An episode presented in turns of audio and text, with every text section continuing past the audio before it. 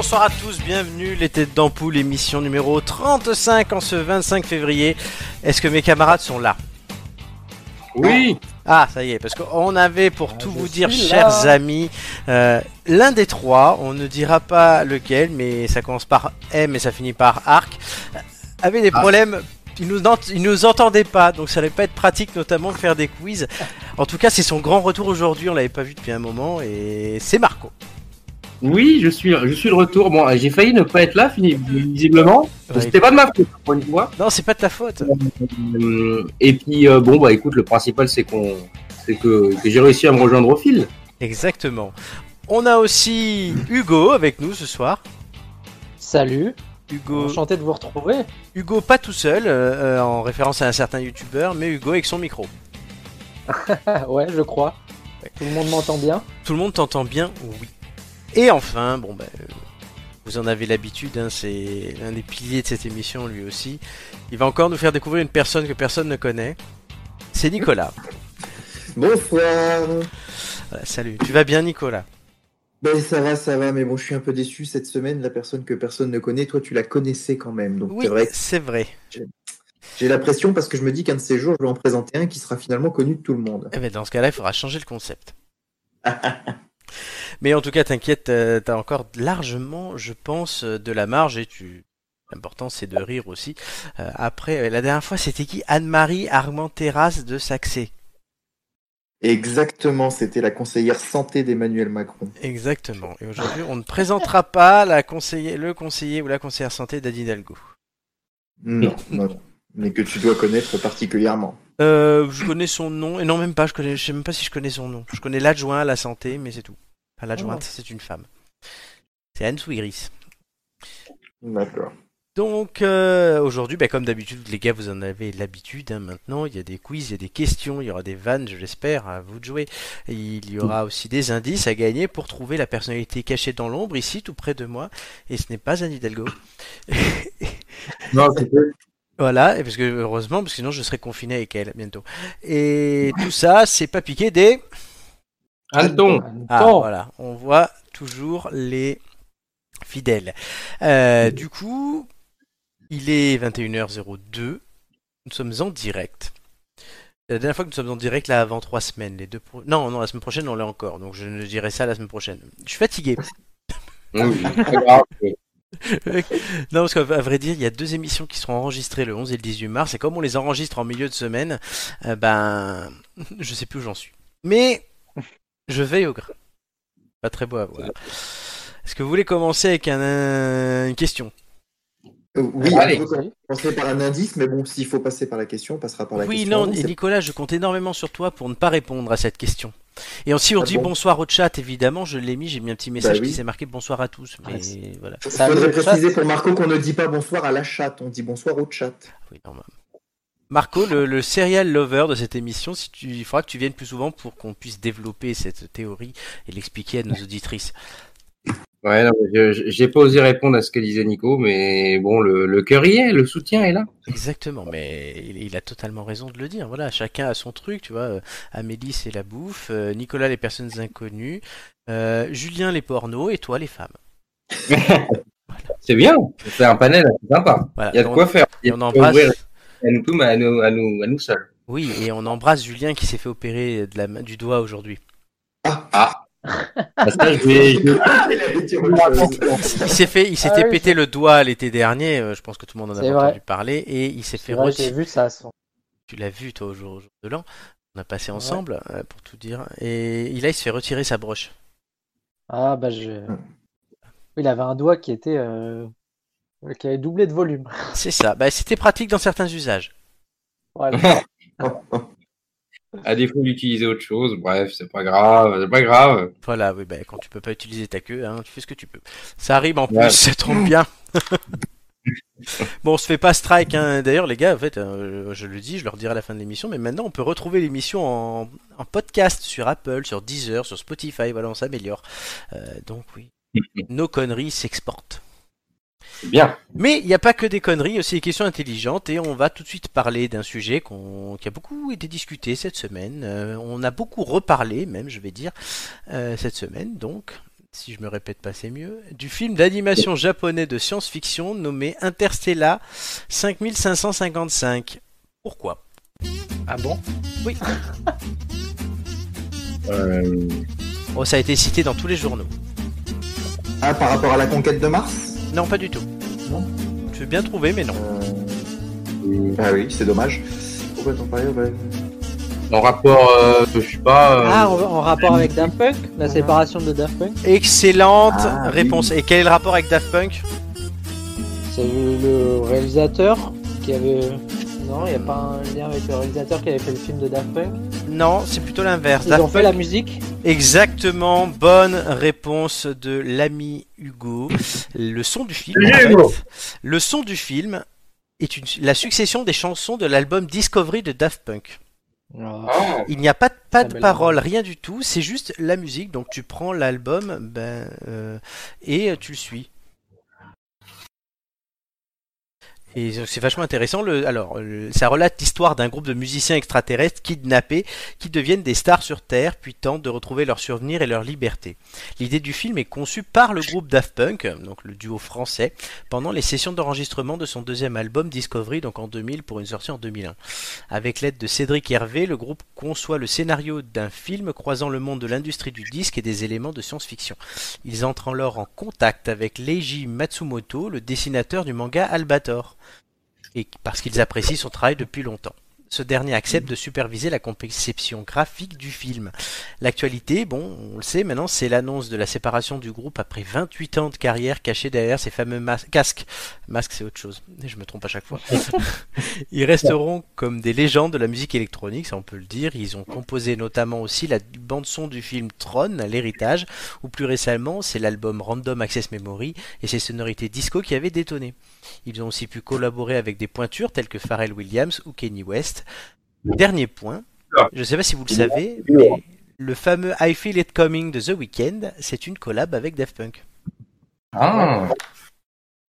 Bah, ça apprend les choses. Donc voilà. Ah, bah, C'est une alors, grosse perte pour la pour, pour le française et la musique mondiale. alors, je sais pas si tout le monde a un avis, je pense que tout le monde a un avis dessus, mais Moi, j'adore leur musique. J'adore leur je univers. Delay, Delay, ouais, Et- intéressant. Non, c'est un truc qui est ultra prenant. Ils ont des albums qui sont assez euh, différents les uns des autres. Ils ont pas mal évolué. Enfin, moi, j'avais pas, réalisé que ça faisait 28 ans qu'ils existaient. J'ai à faire euh, exister un petit truc, enfin un gros gros truc. Et euh, on s'en rend compte. euh, moi, je me rends compte un peu, euh, d'autant plus euh, maintenant qu'ils ont disparu. Enfin, presque. Avec tous les articles qui C'est souvent comme ça, c'est quand les artistes C'est un peu- disparaissent qu'on leur rend hommage. Ouais, bah pour le, pour le coup, ils sont pas morts, mais c'est un peu comme Michael Non. Jackson qui, Mm. pour le coup, quand il est mort, il y a eu euh, voilà, euh, un tas de ressorties, de. Ouais, mais ça, c'est comme tout, euh, HP. euh, franchement, à chaque fois qu'il y a un mort, ça, il y a, il y a tout un marketing qui est autour et euh, voilà, ça. Oui. peu la- la- la- non. Oui, voilà, c'est ce Ils que j'allais pas dire. tous la valeur de, de, de Daft Punk ou de Michael Jackson. Et il y a Johnny. Bah, déjà, Daft Punk et Michael Jackson, je les mettrais pas sur le même pied, mais euh, après, dans l'idée, euh, pourquoi pas, mais euh, mais euh, moi, ouais, je, je, je, je trouve que leurs musiques sont hyper entraînantes. J'ai toujours un petit peu un- du mal euh, actuellement avec euh, bah, tout ce qui est musique, en fait, qui sont des créations, mais des créations, euh, j'allais dire assez superficielles, dans le sens où il y a, y a pas assez, euh, il y a pas assez la, la, la patte vraiment de, de l'homme et euh, le sentiment en fait qu'on a un peu déshumanisé la musique et euh, et ça, j'ai un peu de mal. Alors certes, c'est entraînant, certes, c'est euh, ça peut être sympa, mais je me dis toujours que en gros, euh, euh, quelqu'un d'autre aurait pu le faire avec euh, les outils euh, dont il disposait, et euh, il y a, il y a pas ce, ce- cet aspect humain de la, de la musique qui moi me dérange. Mais après, euh, c'est très entraînant, c'est sympa, il y a pas de problème. Mais je, je trouve ça un petit peu, un petit peu dommage. Enfin, c'est un petit peu le problème actuel, hein, mais euh, enfin le problème. Chacun fait ce qu'il veut, mais euh, mais je trouve que c'est un petit peu un petit peu un mal euh, sociétal pour ça. Ce, ce côté Ah. humain, moi je le retrouve justement dans ce dessin animé, enfin ce manga, le film d'animation plutôt, Interstellar euh, 5555, où il y a bah, du coup une histoire qui est racontée, quelque chose, et où les personnages dessinés et animés apportent euh, cette touche, alors même s'il y a très peu de paroles euh, dans Bon. ces chansons, il y en a quelques-unes, hein, euh, genre One More Time, quelques paroles pas énormes, mais voilà, ce, cette histoire racontée a- apporte un supplément d'âme qui fait que déjà je trouve que cet album Mod Discovery était un chef-d'œuvre. Euh, Pour le coup, je suis un fan absolu de Daft Punk. Mais euh, le- avec le. Enfin, j'encourage, ça dure 1h05 à regarder ce film d'animation. Ok. Ouais, clairement. Tu vas, tu m'as convaincu, je vais regarder. Alors, à, à regarder, on mettra le lien, je pense, sur les réseaux. Euh, Est-ce que vous connaissez les noms des deux Daft Punk? Non. Ah, je les ai vus, mais non, je... ça m'a pas retenu mon attention. Thomas Ah Bangalter ouais, il y a Guy, Manu- ah, voilà. et le deuxième, tu l'as dit. Euh, Guy Manuel euh, des Omen Christo. Exactement. Bien joué. Nicolas. Non, c'est pas le plus facile à retenir, c'est pour ça que ouais, je pensais que Thomas Bangalter allait sortir en premier. Euh, Nicolas, un avis et après on Hmm. écoute l'indice. Euh, bah, globalement, j'aime bien Daft Punk. Après, effectivement, c'est pas mon groupe favori, mais, euh, mais je veux dire, je- j'aime bien ce qu'ils font et c'est toujours très agréable à, à écouter en voiture, par exemple. Donc, euh, très intéressant. en- Bah, effectivement, surpris de leur, euh, surpris de la, la fin du groupe, quoi. En soirée, quand on a le droit d'en faire. Oui, voilà. Non, mais c'est pour ça que je voulais pas re- re- relever les, les- les anciens souvenirs euh, de, de ce qu'on avait le droit de faire avant, hein, dans la vie d'avant. on aura peut-être le droit de faire un jour dans la vie d'après, mais en attendant, en voiture. En attendant, 18 heures. et en attendant, et là il est 21h11, nous sommes en direct et vous avez gagné, messieurs, un indice déjà. Ouais. Je rappelle le concept, hein, il faut trouver la personne qui est cachée dans l'ombre grâce au plus d'indices possible. Le premier indice est sonore. Je vous laisse l'écouter. Nous sommes en 1991, elle vient d'être nommée euh, Premier ministre par euh, François Mitterrand et la bourse avait baissé. Et Edith Cresson avait alors déclaré dans le journal du dimanche, la chute de la bourse, je cite Edith Cresson, j'en ai rien à cirer. C'était le premier indice. Je ne sais pas ce que vous pouvez y voir, mais il faut y voir quelque chose. Je sais pas, c'est un rapport avec la salade, euh, Edith Cresson, non? Et je ne répondrai à rien, c'est à la fin de l'émission et il falloir que vous trouviez. Non, non, mais j'ai suivi l'émission de la semaine dernière. En plus, ils ont tout au long de l'émission, ça a été un vrai fil rouge parce qu'ils ont trouvé la, la personne euh, Dès le départ.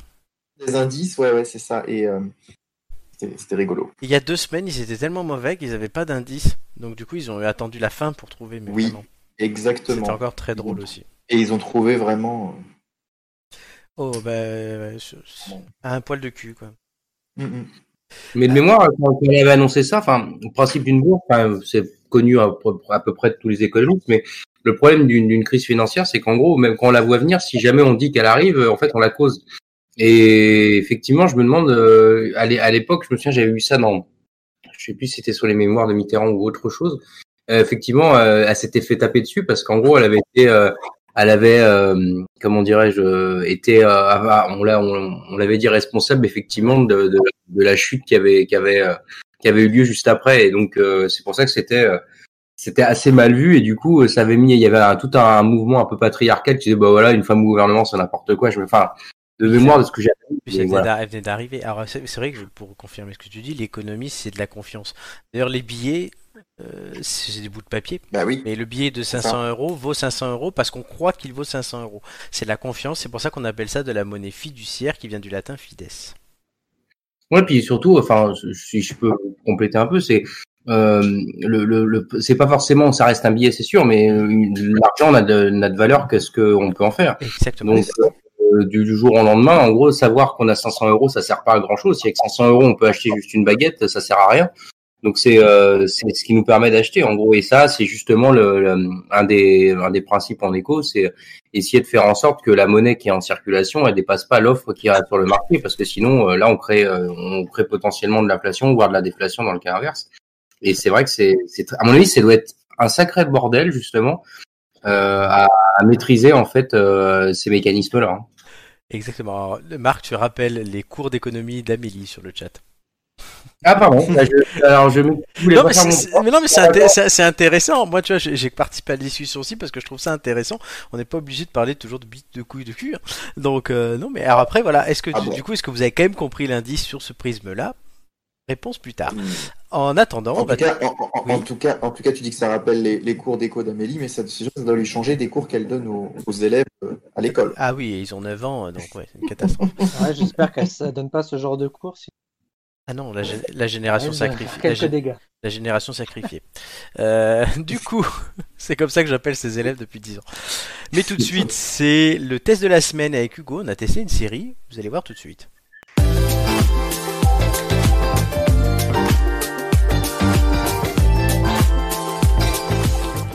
Hugo, Oui C'est ton idée. Est-ce que t'as vu toute la série? Parce que moi non, à vrai dire. J'en ai, j'ai Eh vu. bah, les- moi non plus J'ai j'ai eu le temps de. bien l'avouer. J'ai vu que les quatre premiers épisodes. J'en ai vu 5. Ouah, tu m'as battu. Alors, cette série, c'est Oui. une adaptation d'une série israélienne. C'est diffusé depuis Arte, de, de- sur Arte, pardon, euh, depuis les locaux d'Arte, sûrement, euh, depuis le 4 février. Je m'en sors. Alors, le synopsis Paris, automne 2015, au lendemain des attentats du 13 novembre, le docteur Philippe Dayan, psychanalyste, reçoit chaque semaine 5 patients pour différentes raisons. Le vendredi soir, il consulte lui-même sa contrôleuse. Le premier rôle est tenu par Frédéric Pierrot et il a été refusé par Edouard Aubert ce rôle. On retrouve aussi Mélanie Thierry, Reda Kateb, Céleste Brunkel, Clémence Poésie, Pio Marmaille et Carole Bouquet. Une saison 2 est en développement et il y a donc 35 épisodes que nous n'avons on, vous parlera que des 5 premiers du coup ici. Hugo va commencer à donner son avis. Oui, alors je suis, désolé auprès des auditeurs qui s'attendaient peut-être à un test en, en- en longueur sur toute la, la- la- comment dire, sur tous les épisodes. C'est une longue, une Ah longue euh, ah oui, c'est long. série, mais c'est des épisodes assez courts, euh, 25 minutes environ, et c'est une série qui est ultra, euh, ultra bien menée dans le sens où, comme tu l'as bien expliqué, on suit à chaque fois un personnage différent, et du coup, il n'y a pas du tout de lassitude. Au contraire, on a peut-être, euh, au contraire, comme cinq petites euh, saisons, euh, cinq petites séries en une. On va suivre euh, la chirurgienne, on va suivre euh, le, le policier de la BRI, donc qui est intervenu euh, au Bataclan, on va suivre une jeune fille, une jeune nageuse, on va Ouais. suivre Un coup. un couple un peu cabossé, on va suivre aussi ce, ce psychanalyste-là qui euh, se fait contrôler. Un contrôler, c'est pas du Mm. tout un contrôleur de la RATP ou un contrôleur Fiscal. de gestion, hein, Ouais, ou fiscal.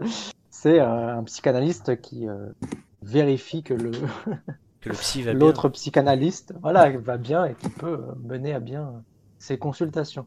Et euh, non, je trouve que c'est su- super bien joué. On, on est dans un contexte, moi, qui, me parle beaucoup, ce contexte post-attentat euh, du 13 novembre 2015, hein, qui nous a beaucoup marqué euh, à Oui, Paris, et euh, en, en particulier. Et voilà, on se retrouve dans ce, ce contexte-là et on voit comment euh, ça a pu marquer les gens de différentes manières, des gens qui ont pu être embarqués là-dedans plus ou moins intensément.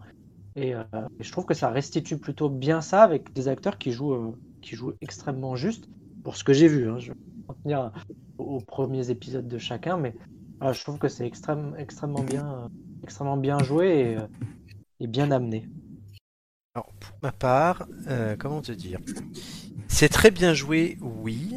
Il y a une vraie idée derrière, oui. Et je me fais chier.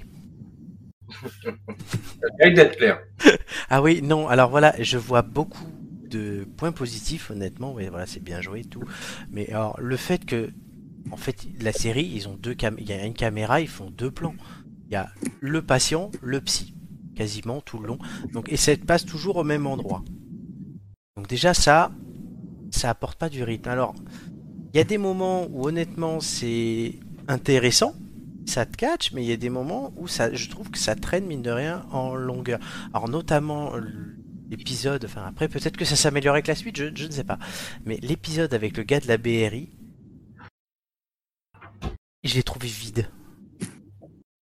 Alors que c'était pourtant celui qui, pour moi, aurait pu être le plus intéressant. Soit ça met du temps à démarrer, c'est un diesel, soit sinon,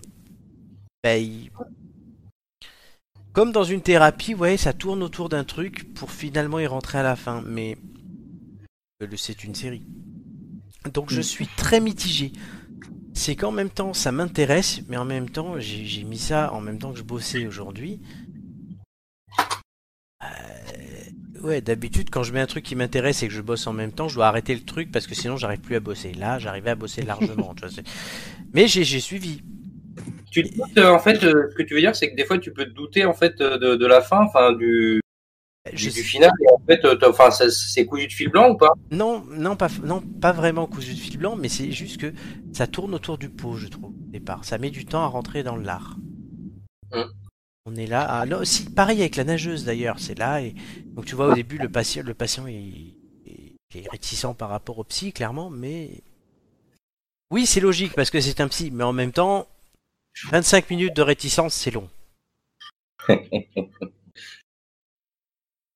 Ouais. Après, c'est 25 minutes sur une saison qui est très longue. je Qui a pense que c'est 35 aussi, euh, épisodes. Ouais, mais sauf Voilà, que- manière aussi d'installer. le- Il faut installer. Alors, avec certains personnages, c'est plus facile que d'autres. Oui. Je trouve que moi, c'est justement l'intérêt de la, de la série. Après, ça sera à voir sur, sur la durée. hein. Mais de, de comment dirais-je, d'alterner tout ça, ces manières d'appréhender la psychanalyse. Et, et- et, euh, alors, effectivement, on a cette unité de lieu. euh, voilà, on s'enferme dans le cabinet du. Mais à côté de ça, tu as les personnages qui tournent d'un épisode à un autre avec. C'est assez bien segmenté. Moi, voilà. Bon, effectivement, on peut peut-être moins accrocher avec certains. Je- moi, je, je donne la chance à un second round, peut-être un troisième. Alors, ben, c'est ce que- le premier avec cinq épisodes, je vais voir avec. C'est ce que je vais faire. J'irai jusqu'à l'épisode 10. Déjà pour voir Carole Bouquet que j'ai pas vu. Et pour voir un peu ce qu'ils font du deuxième épisode. Si le flic il est toujours dans le même état d'esprit, ça va me faire chier. S'il y a une avancée, si la nageuse il y a une avancée. si- Après ils sont bons, c'est que euh, Pio Marmaille qui est un acteur plutôt sympathique, j'ai juste envie de le baffer et il a un rôle à être baffé. Bon, on va pas trop en dire non plus, mais enfin, c'est c'est quand même bien fait. Fait du pure marmaille. Oui, c'est pas nul. Je dirais pas c'est nul. Si tu me demandes, je vais pas te dire c'est nul. Mais je m'emmerde. C'est bien, mais je m'emmerde. Eh ben, dis donc. C'est dommage pour une série parce que moi, je- moi qui suis, euh, qui, qui regarde très peu, les- enfin qui regarde jamais les séries parce que je, je suis un trop bon client pour les séries. C'est-à-dire que si je me lance dans une série qui va me botter, je suis foutu, je vais regarder ça tout le temps et en fait je sais que c'est un piège pour moi. Oui, Donc moi. en fait, je regarde. Et, euh, et c'est vrai que pour une série, c'est un peu dommage que qu'on se fasse chier parce qu'au contraire, on a toujours envie d'aller euh, d'aller euh, d'aller au-delà et euh, bah enfin, après bon, je j'y ai pas vu donc mais je fais avec ce que tu me dis. Mais en tout cas, c'est vrai que c'est relativement euh, assez rare qu'on se fasse chier sur une série. Donc peut-être qu'il y a peut-être que c'est aussi est-ce que c'est pas une nouvelle façon de penser la série? Euh, je sais pas, parce que j'ai l'impression que comme Hugo l'a présenté, que ça change un petit peu des, des, des, des trucs un peu classiques. Alors bon, est-ce que ça serait pas en fait euh, comme du cinéma d'auteur ou des trucs comme ça ou? Je pense, oui.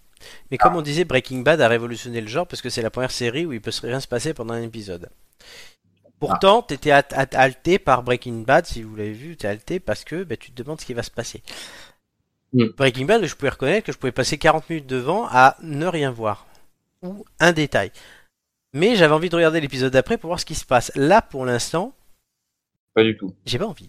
Donc je vais le faire parce que je veux voir comment ça évolue, parce que j'ai une curiosité intellectuelle.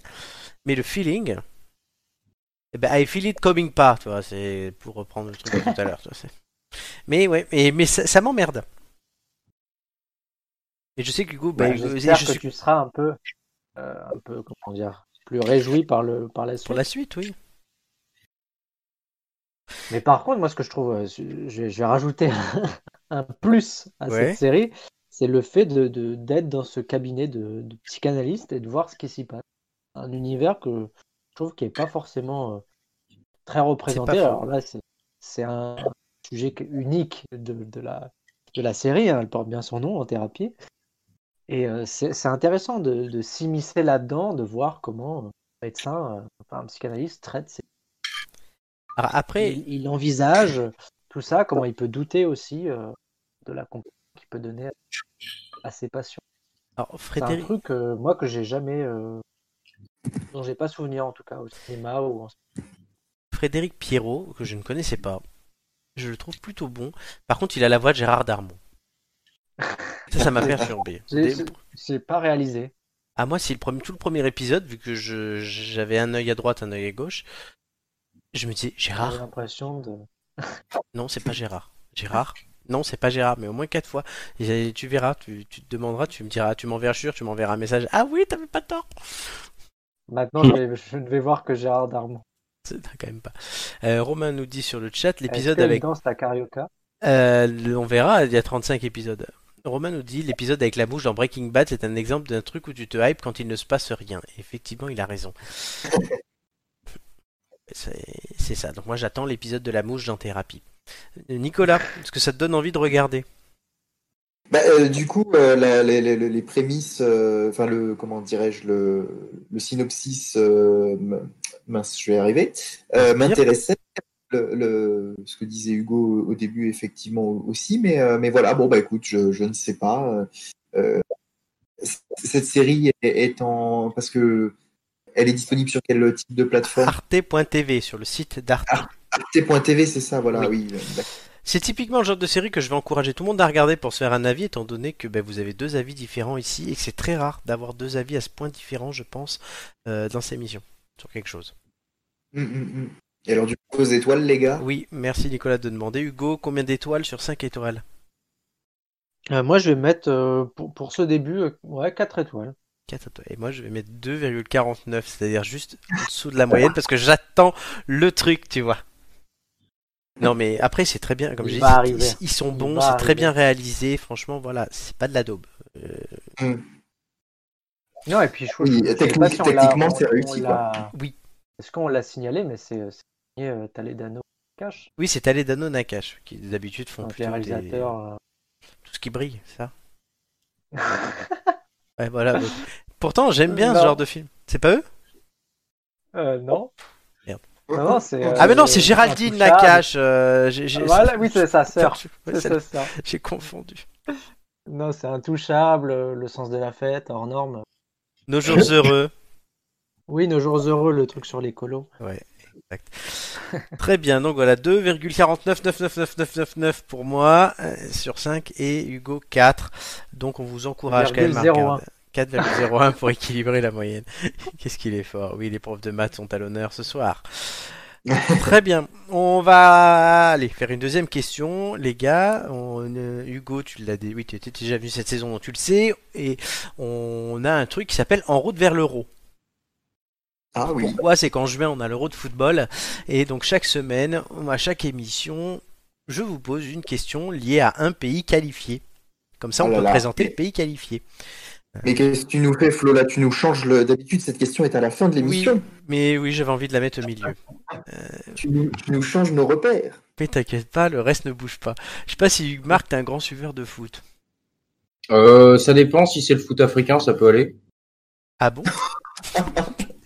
Non, mais en fait, je dis ça parce que comme je dis souvent Jeune Afrique, euh, euh, comme je dis souvent Jeune Afrique, euh, des fois ça m'arrive de, de regarder un petit peu, euh, voilà, les équipes qui, qui peuvent être qualifiées ou alors euh, tout simplement l'étendue, parce que je suis ça beaucoup parce que au niveau du sport, en fait, là-bas, c'est c'est vraiment un vecteur d'union nationale et, et c'est souvent les, les les moments euh, sportifs sont des moments où effectivement on observe une baisse des conflits.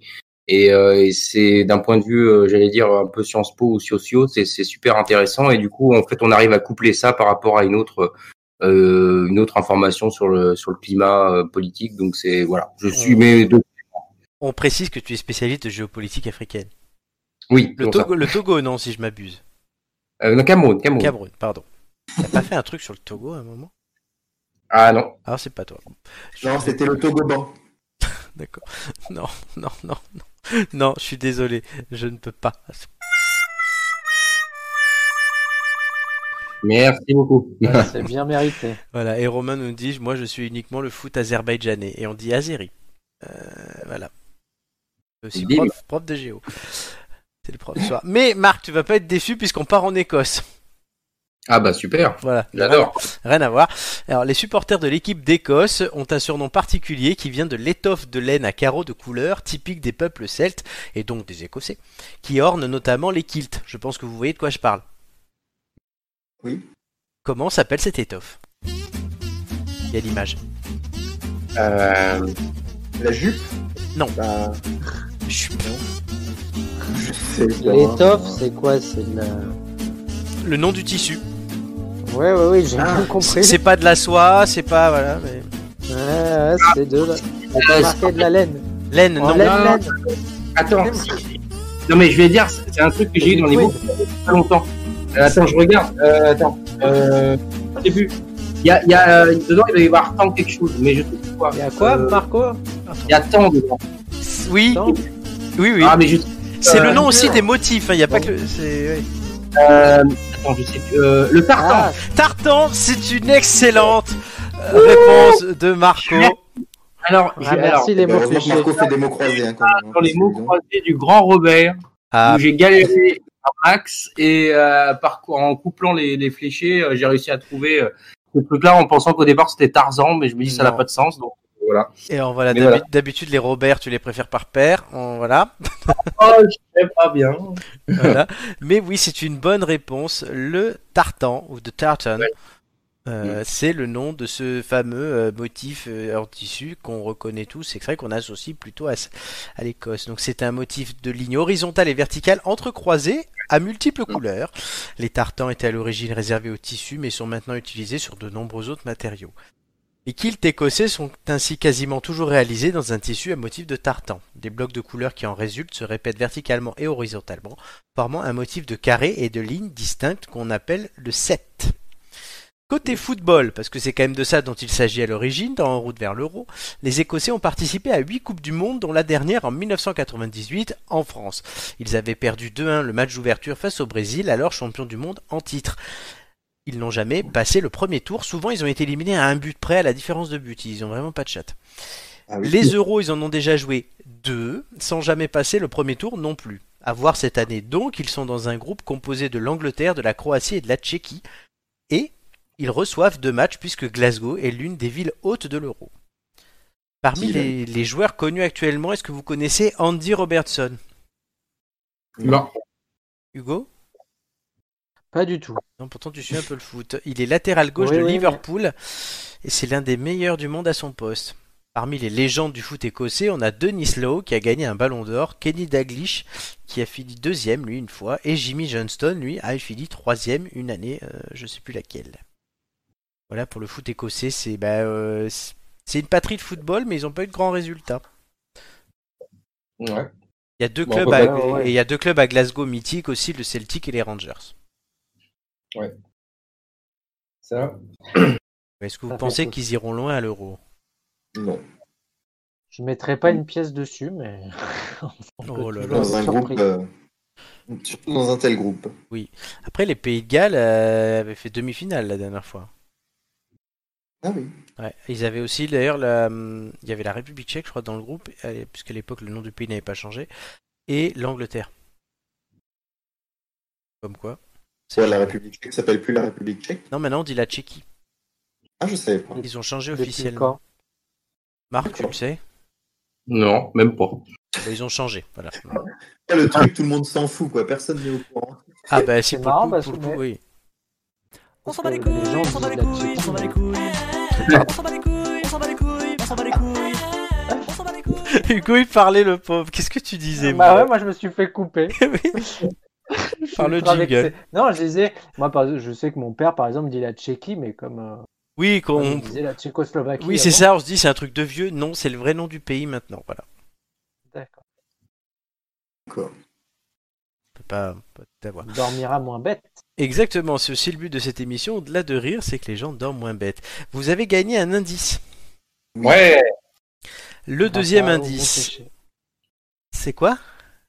Grâce au mot fléché de Marc. Grâce au mot fléché de Marco, ouais, voilà, qui dit la Tchéquie lui aussi, hein, euh, évidemment. Il fait des Moi, mots je le dis jamais, mais je savais pas qu'on le disait autrement. Voilà. Alors. L'indice c'était un texte que je vous lis. Donc écoutez bien. Après son, do- ba- après son baccalauréat, qu'il est le premier de sa famille à obtenir, la personnalité cachée dans l'ombre se destine à des études de comptable en décrochant un DUG Administration économique et sociale à l'université de Rouen, ainsi qu'un DUT Gestion des entreprises et des administrations en formation continue à l'université du Havre. Mhm.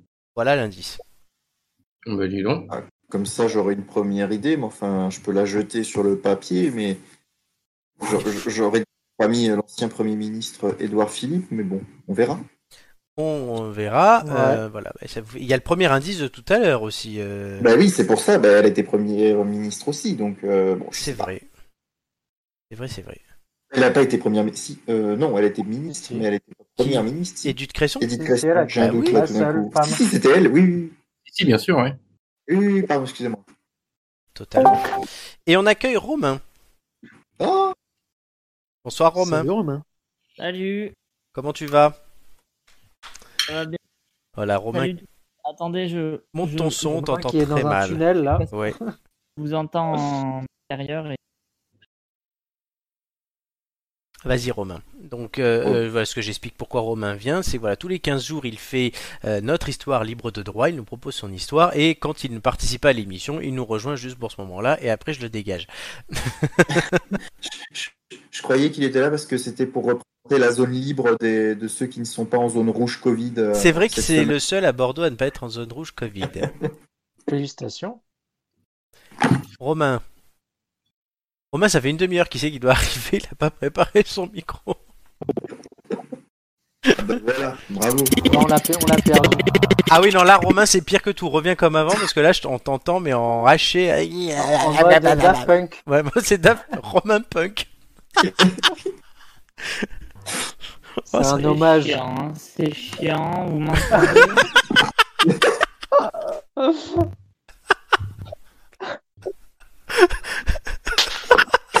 Ok, et si je coupe le micro, vous m'entendez? Bah, Oui, mieux. là, c'est bon. Ah, parfait. Tu réécouteras le replay, mais voilà, si le sur le chat. Ouais, non, mais ça fait un quart d'heure que je suis en train d'essayer de régler mon truc. Oh là là Non, mais je dois, je dois dire, je dois dire, parce qu'on parle beaucoup avec Romain. Romain a acheté un micro exprès pour faire des choses, notamment les émissions. Il n'arrive pas à le faire fonctionner, ce truc. Ça fonctionne une fois sur deux, c'est terrible. Bon, bref. Je, je, je suis désolé d'avance parce que je vais vous faire dire beaucoup de bêtises, Voilà. mais vous me pardonnerez. Oui. Bah, ceci dit, on n'avait pas besoin d'un texte pour dire des bêtises. hein. Non, exactement. Mais tout de suite, du coup, notre histoire libre de droit. Générique libre de droit. Libre de droit. Cette chanson est à moi. YouTube l'enlève pas. C'est libre de droit. Libre de droit.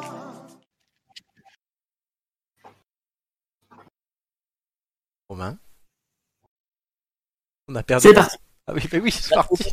que le commandant et astronaute Florent Brunetti n'avait pas vu une lune aussi brillante sans raie au milieu. Le quartier général de l'ambassade terrienne, ça commence bien, récemment installé sur la planète LR07, en cours de colonisation, était plus animé que jamais. Plus ses voyages se multipliaient, plus Florent avait l'impression d'avoir des responsabilités et d'être dans une boucle sans fin, comme quand on s'est lancé le défi de regarder l'intégrale des Feux de l'amour sans dormir.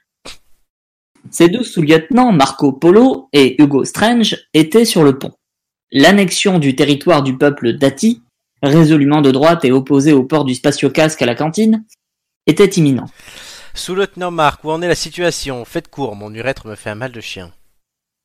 Eh bien, nous avons réussi à parlementer avec l'un des autochtones. Il se dit prêt à nous laisser utiliser leur sol pour euh, excaver leur rubidacien. Mais nous ne devons pas toucher à leur arbre de vie, c'est une condition sine qua non. Le problème, c'est que le plus gros gisement se trouve à l'intérieur. Il faut que vous arriviez à me bazarder ces sauvages-là. On a besoin de ces joyaux pour regagner la terre au plus vite. Nos rations de brownie et de marbré au chocolat fondent comme neige au soleil et nos médecins de bord se sont servis de leur dernière dose d'insuline pour donner des gages au beer pong. Qui est leur représentant d'ailleurs? Un certain Nikolai, un spationaute russe venu coloniser la planète dix ans avant nous. Apparemment, il est le seul survivant d'un équipage de Soyouz, mais il s'est acclimaté à la populace extraterrestre. Ah là là, il s'est vu comme un dieu conquérant. Nous aurons beaucoup de mal à nous en débarrasser. Hmm, Sergent Hugo, vous maîtrisez davantage la cuisine végétarienne sur Instagram que la diplomatie, alors laissez un peu faire les, les viandards, ok? Oh, c'est de la discrimination alimentaire. Mais c'est vous qui nous payez nos cuites, alors on se tait. Faites-le venir. Nous allons tenter une dernière négociation. Il est déjà là, commandant Brunetti, derrière vous. Nikolai, l'allure souriante et la main déjà posée sur l'épaule de Florent, avait pris la teinte verte caractéristique de sa nouvelle peuplade, mais avait tout de même réussi à garder forme humaine. Il n'était habillé que d'une vulgaire toge, certainement fabriquée de manière primitive par leurs propres ouvriers du tiers-monde, si toutefois il y avait plus pauvre qu'eux. Florent fut assailli par des souvenirs effroyables. Dans des univers antérieurs, Nicolas lui avait fait passer une très mauvaise nuit dans un hôtel de luxe, mais c'était un autre temps. Ça fait plaisir de voir des visages aux formes à peu près familières, même si vous êtes visiblement adepte de pâtisserie et de plats transformés. C'est une vie que j'ai quittée il y a longtemps. Vous n'aimeriez pas voir les photos de mon dernier hachis parmentier. Dommage que vous veniez euh, pour nous bicrave tous nos joyaux pour alimenter vos vaisseaux et vos smartphones. Je savais que les humains étaient des rats, mais si vous voulez vous faire des amis, vous vous y prenez très mal. Dois-je vous rappeler que vous êtes un humain, tout comme nous? Vous semblez l'avoir oublié. Comment pourrais-je oublier une race absurde qui fait caca dans l'eau potable propre à la consommation de, milliards de ses semblables? Oh ouais, les toilettes sèches, c'est galère à installer, ça flingue la forêt amazonienne. Pardonnez-le, c'est un zbabou fan de topinambour, il ne sait pas ce qu'il dit. Quand il verra à quoi ressemblent vos vaches, il changera d'avis. La situation paraissait inextricable, mais Florent savait que tout autre espoir de voyage était anéanti si leur vaisseau ne trouvait pas très vite de carburant pour regagner leur système solaire. Je suppose que vous connaissez déjà le sous-lieutenant Marco. Si on considère qu'il a menacé de m'éventrer et de violer ma mère si je lui refusais l'accès au grand arbre sacré, oui, effectivement, on s'est déjà croisés. Oh, c'est la guerre, on fait tous des choses horribles pour s'en sortir. Papy était plus fier en 45 qu'en 42, il l'a ramené moins. Veuillez pardonner à messieurs le Balterne leur goût immodéré pour la stupidité. Voilà ce que je peux vous promettre, nous ne pillerons pas toutes vos ressources de joyaux. Juste, on prendra suffisamment pour pouvoir nous fournir en carburant et rentrer chez nous.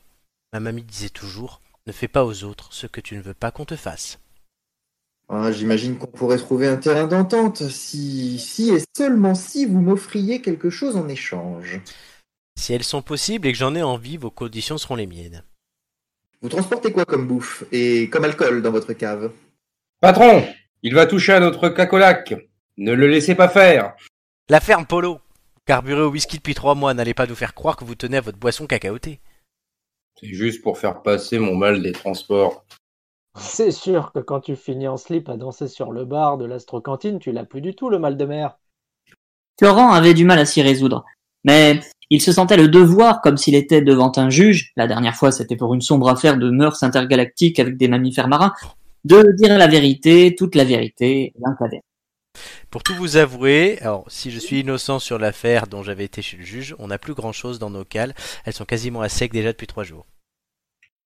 On peut dire que ça part mal. Peut-être vous reste-t-il de cette étrange substance blanche au goût si délicat que vous injectez dans les naseaux à l'aide d'une paille et quelques êtres humains peu farouches et désespérés obligés de monnayer leur corps pour survivre.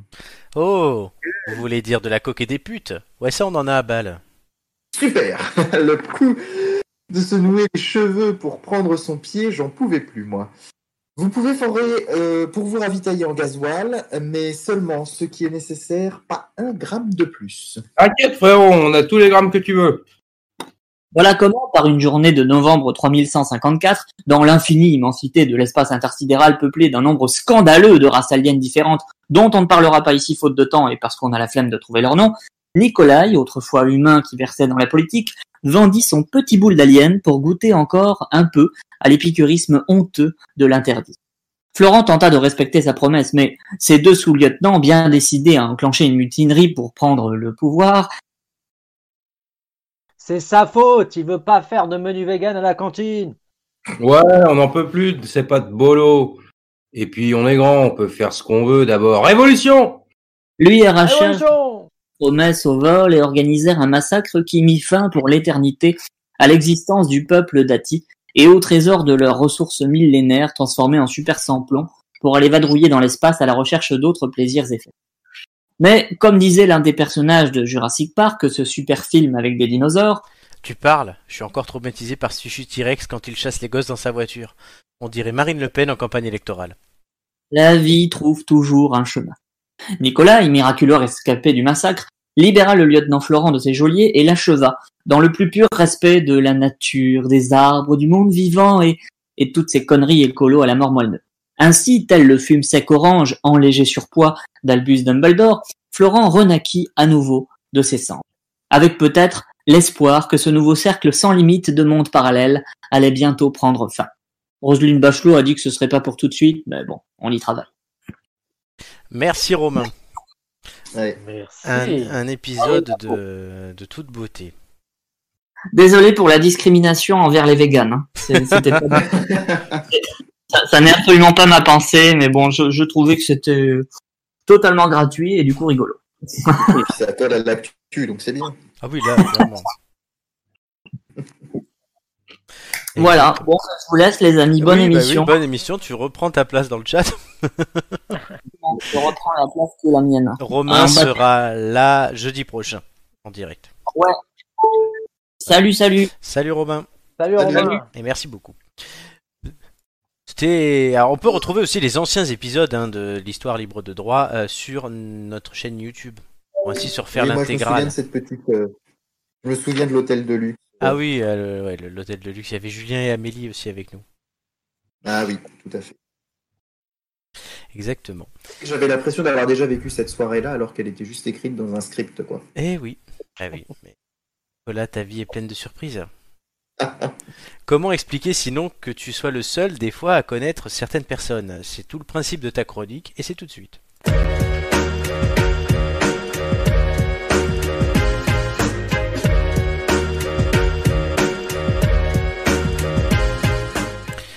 Aujourd'hui, célèbres inconnus, tu vas nous parler de Pascal Golomer.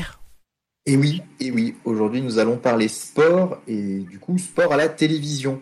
Je me suis que j'écoute les têtes d'ampoule, que je n'y participe pas, je fais du vélo d'appartement faute de pouvoir sortir après 21h. Ceci dit, ça me fait passer des, des jeudis soirs très sympas. Alors ce soir, on va aller à la rédaction des sports de France Télévisions, le groupe public de télévision. France 2, France 3, France 4, France 5, France 6, 7, 8. Ah non, ça s'arrête à la Ça s'arrête. à- et- et- D'ailleurs, ils sont marrants dans ce groupe parce que France 2, c'est sur la 2, France 3, c'est sur la 3 et France 4, c'est sur la 14. Alors, pourquoi est-ce qu'ils l'ont France 14 Ça, bon, ce serait une autre question. Bref, je m'égare. Et les Outre-mer, me direz-vous? Eh bien, non, fini les Outre-mer. France O n'existe plus. Le canal a disparu l'été dernier pour faire des économies. C'est vrai. D'ailleurs, est aujourd'hui temporairement attribué à une chaîne culturelle pour pallier la fermeture des cinémas, théâtres, salles de concert, musées, etc. Bon, c'est tout récent, il en aura fallu du temps pour en arriver là quand même, même s'ils n'avaient pas assez d'archives pour créer la chaîne plus tôt. Mais vous voulez qu'on parle sport Je sais Oui. que je ne serai le seul à parler sport ce soir, c'est une émission à thème. Aujourd'hui, je vous présente donc Pascal Golomer, directeur délégué au sport chargé de l'éditorial à France Télévisions. Ah oui, Voilà. qui c'est euh, Eh ben, eh ben, Pascal, Pascal, il est né le 7 mars 1966 au Mans, selon sa fiche Wikipédia. Eh, lui, il a une fiche Wikipédia, c'est pas le cas de tout le monde. Non. Eh ben voilà, les 24 heures du Mans, il était donc prédestiné au sport, hein, ce, natif euh, du Mans. Il a donc 54 ans, il a une licence de droit et a suivi un cursus en école de journalisme. Alors Pascalou, oui, ce soir ce sera Pascalou, a d'abord été journaliste au service des- de, euh, dans des services de France 2. Il a travaillé au service économie et sociale de la chaîne. Il a été reporter aux States, en Chine, puis directeur de la rédaction nationale de France 3 et directeur de l'information du groupe pendant quatre mois et demi. Du galon, ce qui n'est jamais vraiment arrivé à Jean-Jacques Cross, notre premier célèbre inconnu euh, que je vous avais présenté il y a quelques mois. Lui était resté sur France 3 Île-de-France, petit joueur. Alors pourquoi je vous parle de Pascalou déjà Eh bien, directeur délégué au sport chargé de l'éditorial depuis 2016, c'est lui qui pilote les contenus sportifs pour France Télévisions. Et nous sommes en année olympique. Enfin, peut-être. Parce que au rythme de la Covid et de la vaccination, on sera au JO 2024 avant ceux de 2026, ça continue. Et oui, puisque ce, sont ceux, de, pardon, ce sont ceux de 2020 qui sont reportés en 2021 pour le moment. Alors j'en profite pour pousser mon petit coup de gueule du soir sur le sport en extérieur, rendu impossible le soir après le travail, en temps de couvre-feu à 18h. C'est inadmissible. Si Jean Castex nous écoute ce soir, évidemment ce que l'on peut supposer, bien entendu, euh, j'attends sa réponse sur mon dernier tweet sur ce sujet. Euh, ce serait gentil qu'il se mette à me répondre. Alors Pascalou, il travaille aux côtés euh, de Fabrice Collin. Non, non, Fabrice Collin n'est pas un poisson, c'est le rédacteur en chef, celui dans l'oreillette des présentateurs sportifs du groupe. Il y a aussi Florian Raguedet, le rédacteur en chef de Stade 2, qui est sur la 3. On continue les aberrations. Florian Raguedet a été présentateur sur France 3 Pou- Poitou-Charentes et j'en profite pour saluer ma famille dans les Deux-Sèvres au passage. hein. Bisous, tata. Je n'arrive plus à suivre, vous n'arrivez plus à suivre, pardon, et moi non plus, ça tombe bien. Je pourrais vous parler de Claude Aymar, de Sonia Deputier, de Philippe Lafont, les rédacteurs en chef de tout le sport, hein, bien sûr, les gars Oui. mais je crains que nous manquions de temps au bout d'un moment et d'intérêt pour eux. Tout comme ceux qui ont été licenciés l'été dernier. Je ne sais pas si vous en aviez entendu parler de cette affaire. Plusieurs journalistes du service des sports ont été licenciés à France Télévisions. Jean-François Laville, Pierre-Étienne Léonard et Alain Vernon. Des histoires de harcèlement sexiste envers une de leurs collègues. Ça devient relou, ces histoires de harcèlement sexiste. Alors l'été prochain, ou avant, peut-être pour Roland Garros, le Tour de France, pas pour le Tour de destination qui aura lieu ce week-end, puisque du coup, c'est reporté le match de l'équipe de France. Et bien, quand vous entendrez Nicolas G, Marie Mamère ou Marie-Christelle Maury, vous saurez que ce sont les collègues de Pascal Golomer, en fait. Le à France Télévisions, c'est Nelson Montfort, en fin de compte. Tu pourrais nous présenter euh, une création qu'on y croirait tout autant. oui, mais ils existent vraiment. Oui, ils existent vraiment, c'est le principe. Est-ce qu'on a des preuves de ça? Oui, si, non. Pour, pour, le coup, Nicolas était déçu, il nous l'a dit avant l'émission, c'est que ben, d'habitude, bon, je connais pas les gens qui me proposent, mais là, quand il m'a dit est-ce que tu connais Pascal Golomer, je lui ai dit oui, je savais qui il était. Mais pas grand monde doit le savoir. Bon, ben, je vais travailler pour le 18 mars à avoir quelqu'un qui soit inconnu. un célèbre inconnu, quelqu'un qui mérite d'être mis en lumière. C'est le principe de la chronique de Nicolas. Et on nous dit, ben, Fabrice Boudrouel n'a qu'à bien se tenir, Nicolas prend la relève. Il y a de l'avenir. En tout cas, voilà. Marc, qu'est-ce que tu as pensé de cette chronique? Bah écoute, euh, comme beaucoup de personnes dont Nicolas fait mention régulièrement, je ne le connaissais absolument pas. Euh, toujours bien mené. En tout cas, on sait que c'est du Nico avec des petites blagues euh, euh, voilà, régulières, donc très intéressant. Mais effectivement, moi, quand il a parlé des, à un moment, je crois que tu as parlé des 24 heures du monde, Nico? Oui. Et c'est vrai que bon, moi, je suis pas mal le, sport automobile et tout, et et moi, je, je connaissais que Van de Stick en tant que présentateur des 24 heures. Euh, et donc je savais pas du tout qu'il y avait eu, euh, enfin c'était tellement quelqu'un d'iconique que je savais pas qu'il y avait euh, quelqu'un qui, qui l'avait fait avant. Donc au contraire, ça m'intéresse. De ce point de vue-là, c'est très automobilo-centré, mais ça m'intéresse à ce niveau-là en tout cas. Tu nous as sorti un nouvel inconnu, Van de Stick. Ouais, Bruno Van de Stick, bah, c'est effectivement c'est c'est le speaker officiel en fait des 24 heures du Mans. et ah plutôt l'impression que c'est Marc de Colle. Hein. Non, non, non, non, mais on pourrait, mais euh, je crois que c'est Bruno, son prénom de mémoire. Et, euh, et effectivement, non, mais c'est ultra prenant parce que je pense qu'il y, y, a vraiment euh, de sacrées compétences à avoir parce que bon, les 24 heures du Mans. Euh, ah, j'ai cru la chronique, les 24 heures du Mans ou la chronique de Nicolas? Ah non, non, non, euh, faudrait pas. Non, non, mais effectivement, c'est les 24 heures du Mans, c'est une course en fait qui, qui, qui, est très dure à suivre en fait.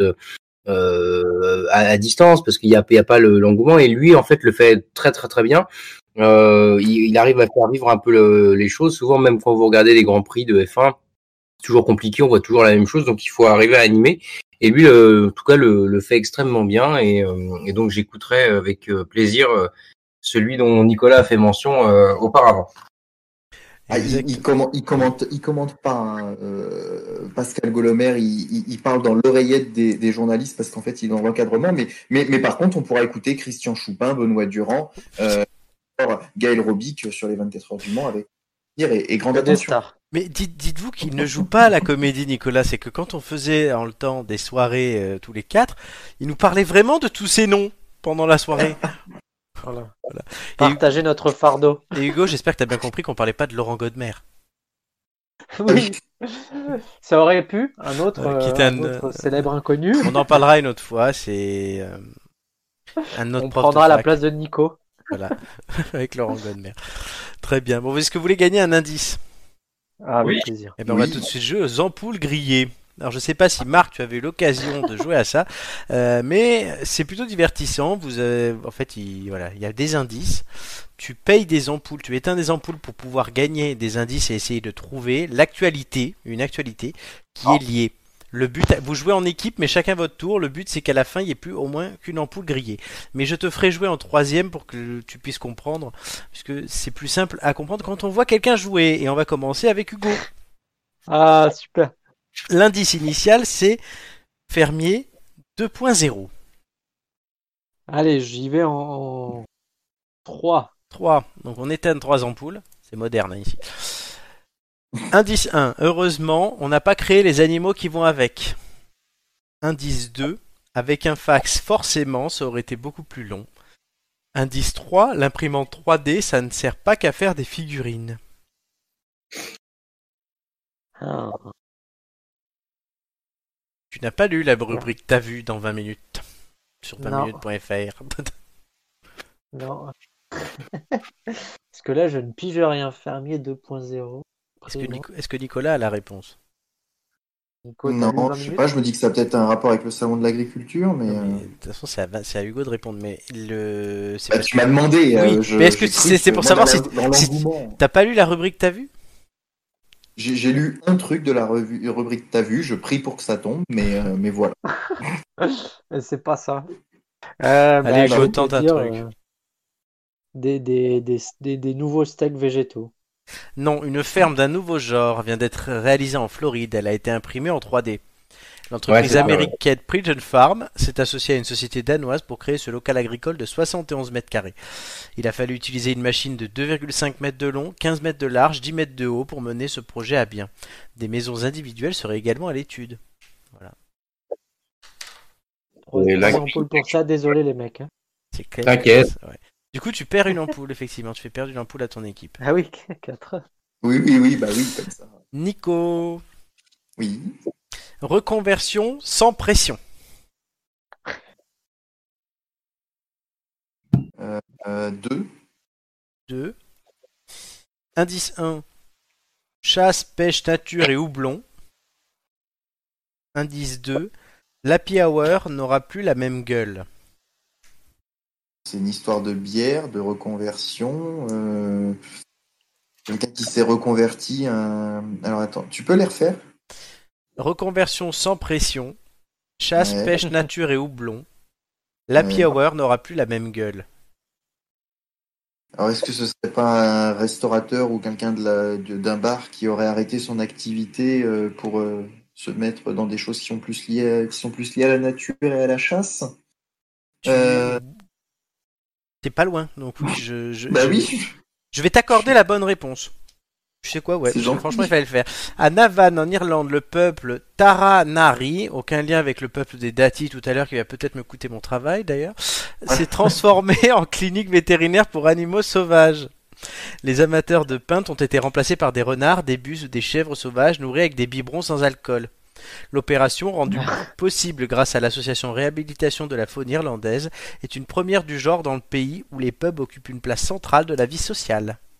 Hmm. Ça, c'est de l'info. Ah bah oui. Et ça, c'est dû au Covid. Bah, tout est dû à la Covid. À la Covid. Bah oui, faut parler français. hein. Exactement. Marc, c'est à toi, tu as donc compris le principe. L'indice Voilà. initial, les déménageurs bretons de la concurrence. Est-ce que tu veux un, deux ou trois indices? Les déménageurs bretons de la concurrence. Euh, bah, trois, je pense. Allez. Peut-être préciser à Marc ce qu'on n'a pas fait, c'est qu'il y a six, bah, il y a six questions au total. Ah, d'accord. Oui. Ah oui, Il y a- non, c'est oui, a- une deux alors, deux alors. Deux, il y en a deux chacun, oui. Allez, comme c'est ta première, je t'offrirai le troisième indice. Euh, Ouais. Indice 1. Ces fondations sont plus vieilles que Jeanne Calment. Pas gentil ça. C'est Romain en fait qui a écrit hein, Les Impouleriers euh, ce soir. Euh, indice Je me 2. disais bien que tu allais avoir de l'accompagnement sur ces semaines un peu délicates. Oui. Indice 2. 400 000 euros le déménagement, ça fait cher le carton. Indice 3. Les architectes américains ont débouché le champomis.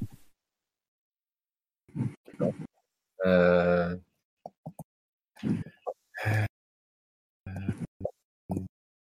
Tu peux me les reciter, non? Les déménageurs bretons de la concurrence. Ces fondations sont plus vieilles que Jeanne Calment. 400 000 euros le déménagement, ça fait cher le carton. Les architectes américains ont débouché le champomis. Débouché, peu... Je sais pas, euh, je sais pas, c'est le déménagement, euh, je sais pas, euh, Qu'est-ce qu'ils ont Euh, déménagé bah, aux États-Unis, non? Je sais pas, Oui. euh, ils ont déménagé euh, quelque chose de euh, Qu'est-ce qu'ils ont je déménagé? C'est un rapport avec les machins de l'extrême, là, où Non. généralement ils. Non? C'est extrême, oui, mais ça n'a pas rapport avec les machins de l'extrême. Je sais pas, alors ils ont, ils ont déménagé un bâtiment historique, une connerie. euh, T'es pas loin, c'est plus simple, ils ont déménagé d'un coup Pas le quelque problème. chose. Ah, ils ont déménagé quelque chose. Euh, je sais D'un pas, une maison. Oui, truc, bonne euh, réponse. Ah bon, bah. bah, À San va. Francisco, une maison de style victorien de 465 mètres carrés, vieille de 139 ans, a été déménagée à six pâtés de maison de son emplacement d'origine. D'architecture victorienne typiquement américaine, elle se trouvait sur un terrain vendu à un promoteur immobilier. Le déménagement a coûté 400 000 dollars, comme il l'a dit. Le bâtiment, comprenant 6 chambres et 3 salles de bain, aura besoin d'importants travaux avant de pouvoir être de nouveau habité. En fait, ils ont pris la maison telle quelle, ils l'ont déplacée, un peu comme on fait dans les Sims. D'accord. Et ben. Et tout s'est bien passé? Ben, pour l'instant, oui, ça a l'air. Et du coup, vous, vous gagnez, vous gagnez une ampoule. Ouais. Ouais, Et il vous reste, donc du coup, vous êtes bien à mi-chemin. Il en reste 3. ben, on va continuer avec Marco. Allez. Ouais, parce que j'a- j'attribue aussi en fonction des thèmes, euh, là. Euh, 5000 euros la gorgée. 1, 2 ou 3 5000 euros la gorgée. Euh... Peut-être un rapport avec inspiré. Je vais pas aller. Euh... Il reste. Bon, on va faire deux parce qu'il reste 6 ans. C'est ça Oui, et quand vous, réussissez, vous en avez gagné une supplémentaire. Quand vous perdez, vous en perdez une supplémentaire. Indice 1, D'accord. il n'y avait pas que des, que des commodes sous Louis XVI. Indice 2, tu sens cet arrière-goût de 1777. Euh, bah, ils ont du bois. Quelqu'un a du bois et ouvrir une bouteille de un cru de cette de cette époque-là? Non? Oui, mais quel alcool? Je veux le nom de l'alcool. euh, C'est du vin? Non. Euh, alors, c'était sous sous quelle époque tu disais? 1777. Euh, Qu'est-ce qu'ils faisaient à cette époque-là déjà euh... euh, un- Est-ce que c'est un alcool cl- classique ou pas? Ah oui, oui. Bah, je sais pas. J'ai pas beaucoup de choix. je sais pas. Je... Peut-être, peut-être du. Non, peut-être pas du whisky. Non. Non. Est-ce que c'est un alcool Est-ce que c'est un spiritueux ou c'est ou c'est un Après, il alcool faut, faut aussi découvrir ce qui s'est passé avec cet alcool. À la limite, si tu découvres ce qui s'est passé, je t'accorde le fait de ne pas avoir l'alcool. En fait, ils- en tout cas, l'idée c'est qu'ils ont ouvert euh, une bouteille ultra ancienne, en tout cas. Oui, mais ils ont même fait. Ils l'ont pas couvert. Enfin, je sais même pas s'ils l'ont ouvert d'ailleurs, mais ils l'ont. Et c'était combien? 100 000 euros, tu Cinq- disais la gorgée? Oui, mais c'est- pas une info, c'est une, une pro- projection. pardon. Non, là, il me faut la Euh, Bah, je sais pas. Euh, ouais, du. ouais, c'est- T'as dit que c'était pas du vin? Non. Bah. Qu'est-ce que ça peut Non, je être peux pas te l'accorder. Et Une bout- Un cognac de 1777 Mm. faisant partie de la maison Jacques Hardy en Charente a été adjugé 40 500 livres, soit environ 47 000 euros sur le site Whisky Auction, ce qui en fait d'office l'une des bouteilles de cognac les plus chères du monde. L'alcool a été distillé à l'époque de Louis XVI dans une propriété de Grande Champagne, conservé en fût de chêne pendant plus de 100 ans et mis en bouteille en 1936. Cinq autres bouteilles de la même collection ont également été vendues pour plus de 56 000 euros. D'accord. C'est intéressant. Bon, bah, cognac. Oui. Du coup, vous perdez. Désolé. Euh, Nico. Oui. Et Hugo, tout sera sur tes épaules du coup. 1, 2 ou 3, l'indice, c'est plus besoin de carte vitale.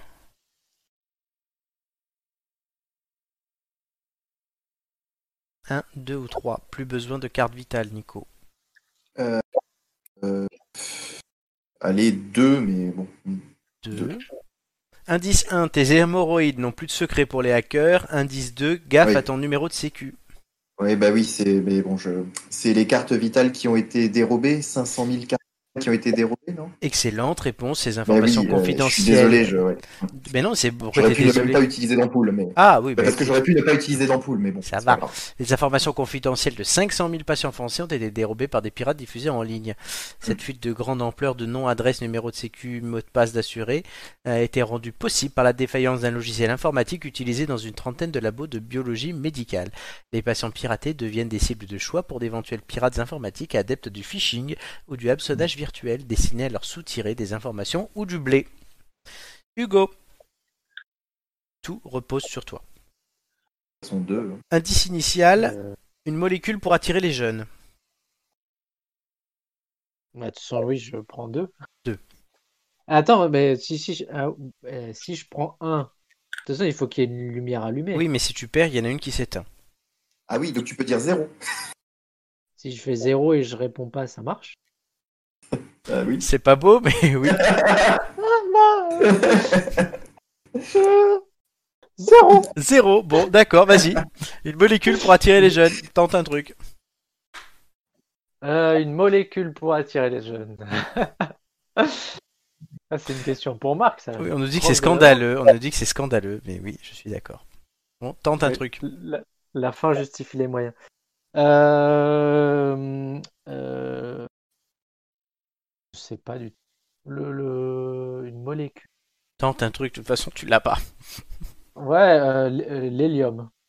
Non, pour la première fois en France, un entrepreneur bordelais commercialise une boisson aromatisée à base de vin, Ah oui, CBD. de- oui, oui, oui, je sais. CBD, c'est avec, bah oui. avec du cannabis. oui. d'où la molécule, Bah une oui. molécule relaxante et controversée issue du cannabis récolté dans le sud-est de la Gironde et exploité en Allemagne.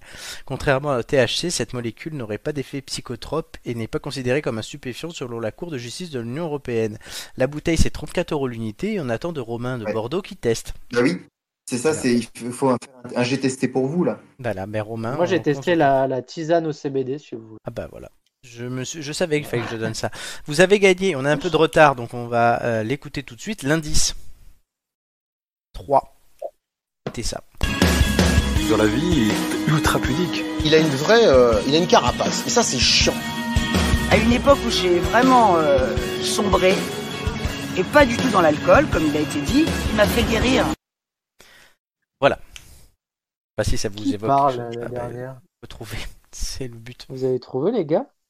Hum, bah, moi, je suis resté sur ce que Nico avait dit, ouais, effectivement, mais euh, pas sûr. Non, bah là je vois pas là.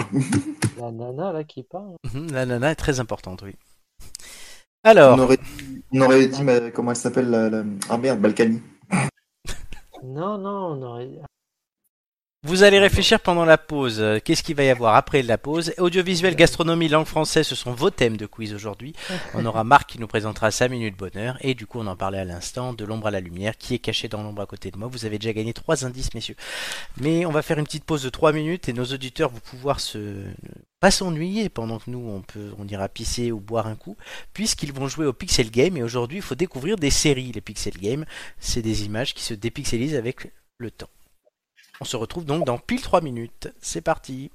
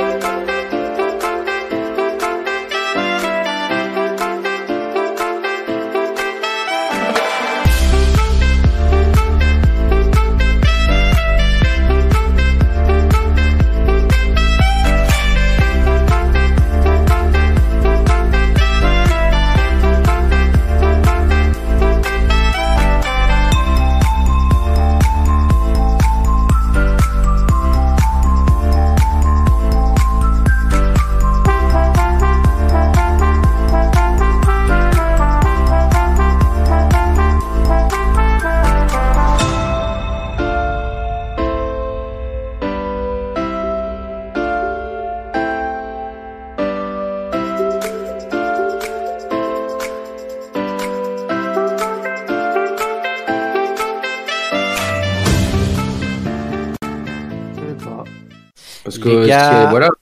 On est de retour, on parlait d'Isabelle Balkany, pour tout vous dire, là, sur la pause. Euh, la fameuse Isa, je vous remets le stream, messieurs, et tout de suite, on va commencer la partie qui arrive vers les quiz de culture générale. C'est l'élément central de cette émission. Euh, clairement. Donc, c'est la liste gagnante, d'abord.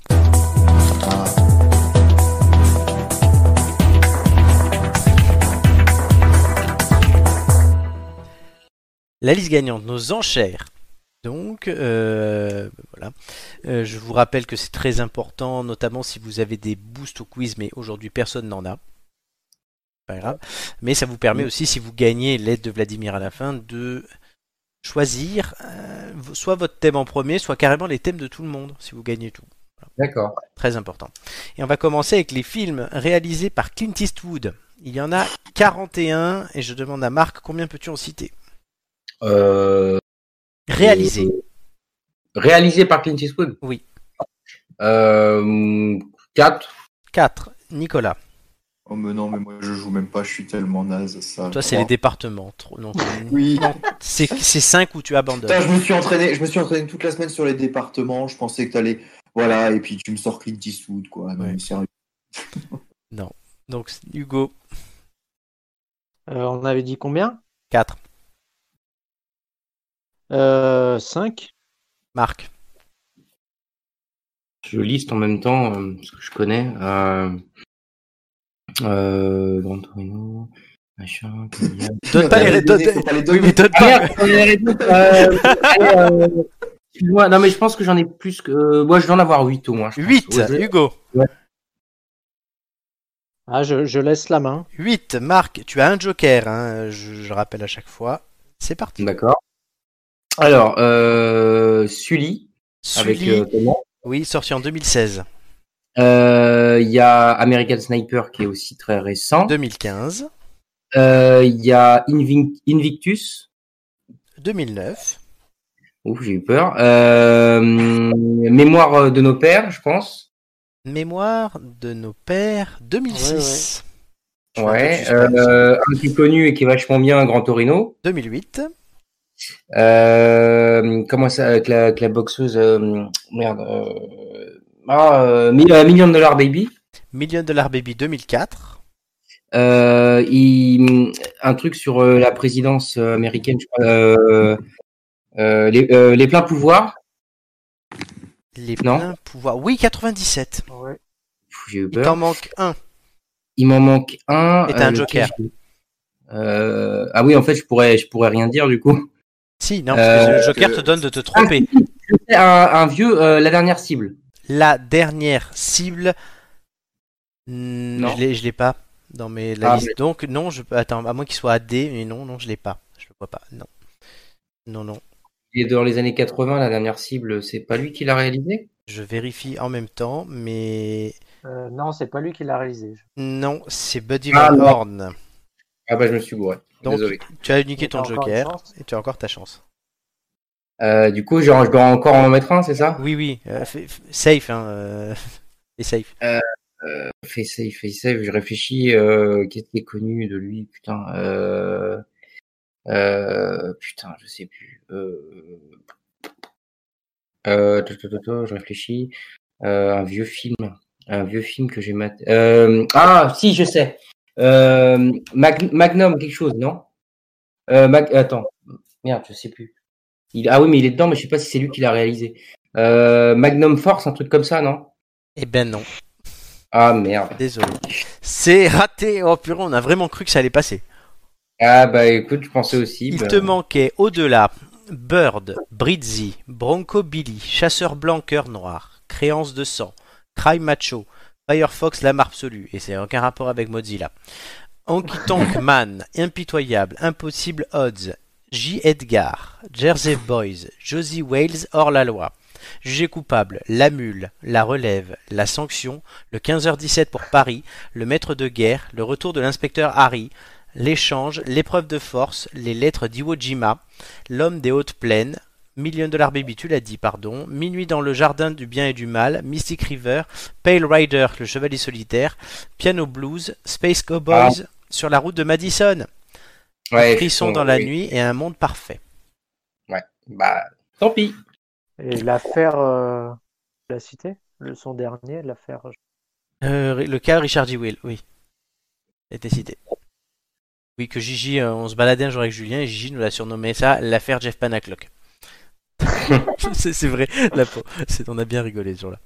Donc, euh, ça va jouer pour la deux. Donc, Marc, donc tu seras numéro 3. Euh, ça se jouera entre Hugo et Nico pour les deux premières places. Je vous demande, messieurs, de me citer le plus de fruits avec des noyaux. Et on commence donc par Hugo. Euh, Il y en a 25.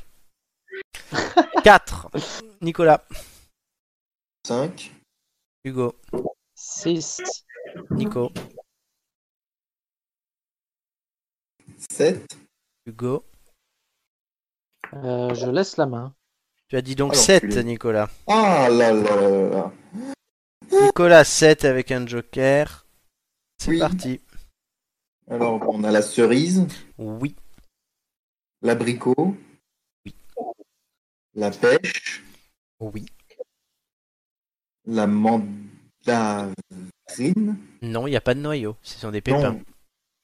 Ah oui, Joker passé. Ça manque oui, je te 4. remercie, effectivement. C'est bien ça qui est embêtant. Euh, le brugnon, je sais pas si ça compte. Oui, c'est une bonne réponse, le brugnon. Voilà. Euh, Qu'est-ce qu'on aurait d'autre avec Ah, il y en a des faciles. Euh, oui, oui, bien sûr. Euh... Noyau, noyau, un noyau, un noyau, un noyau, voilà quoi. hein. La, belle- la bavette d'un noyau. Oui, c'est ça, bravo, effectivement.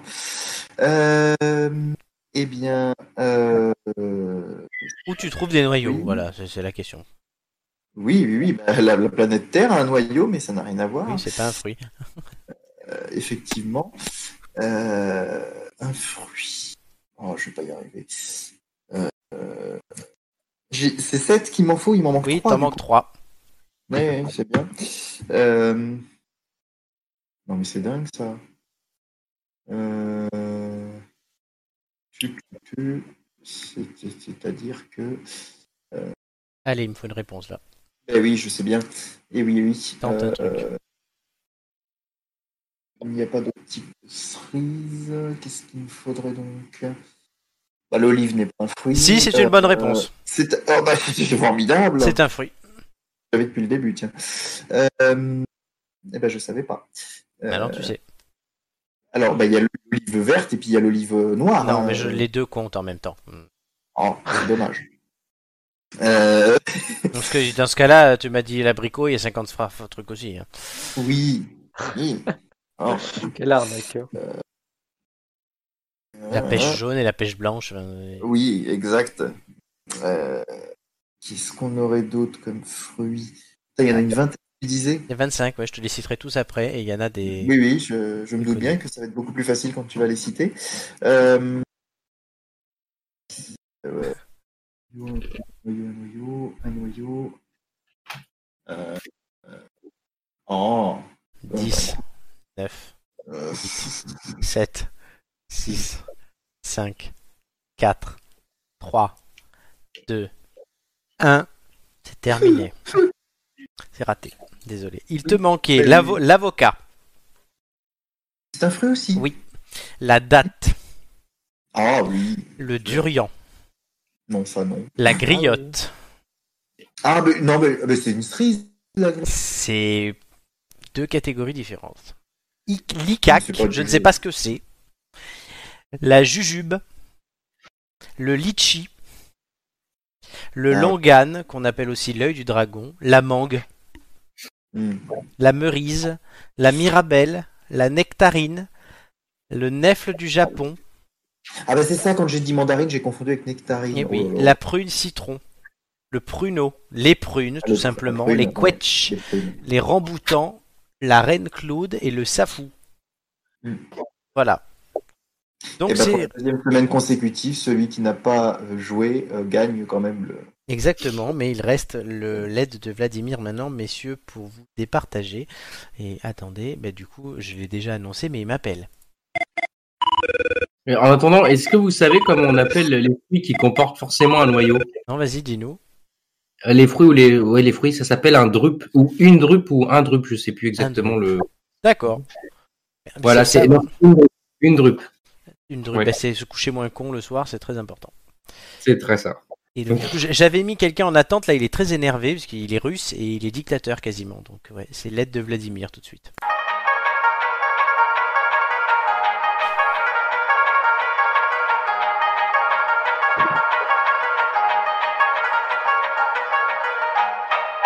L'aide de Vladimir, donc c'est une question qui va vous départager. Vous allez répondre dans l'ordre euh, inverse de- du classement tout à l'heure. Donc Marc en premier, Nico en deuxième, Hugo en troisième. Sauf que entre chacun, je vais donner un indice pour la réponse, qui fait qu'Hugo répondra avec deux indices comme il a gagné. C'est logique. La question, vous l'avez vu, il y a euh, une, une espèce de manifestation, c'est le carnaval de Rio. Question, Mhm. combien de millions de personnes assistent chaque année au carnaval de Rio en moyenne, sans compter le Covid, hein, évidemment? Toutes festivités confondues. Combien de personnes Marc En millions. Euh, en, en millions Oui.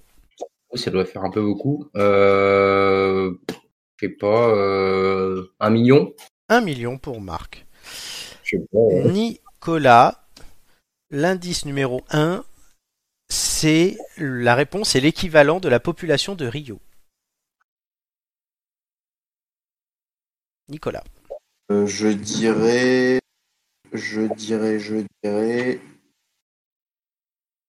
3 millions 3 millions. Hugo, l'indice 2, c'est on est en dessous de 10 millions. On est en dessous de 10 millions. Bah, je Oui. dirais. euh, Je dirais.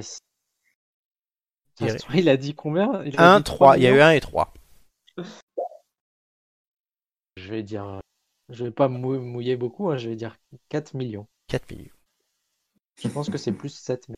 Donc, la... bah, pourquoi t'as pas dit 7 alors? Bah, c'est pas ça, je, je suis plus près. Alors, je, je dis 4, mais je dis, mais je pense que c'est 7. Non, mais sérieux. Bah oui. Alors, il n'y a pas de, il y a pas de ce qu'on appelle un, euh, il y a pas un tout pile en tout cas. Vous n'avez pas trouvé la réponse, donc c'est le plus proche qui gagnera ce jeu. Si on est donc du coup, ça peut être 2, ça peut être 5, ça peut être 6, 7, 8, 9, etc. Et pas 10 du coup, donc c'est 2, 5, 6, 7, 8 ou 9. Euh, la réponse c'était 6. Eh ben, Donc Hugo, tu gardes ta première place, suivi de Nico, ça ne change rien au classement. Et Hugo, du coup, tu pourras choisir les quiz de tout le monde. Youhou Et t'aurais peut-être dû dire 7, t'aurais été plus proche quand même. Voilà, à vaincre sans péril. euh, Non, à, à- à- à combattre sans péril, on vaincre sans gloire. Gloire. Tout de suite, du coup, Pareil. ben, les quiz de culture générale.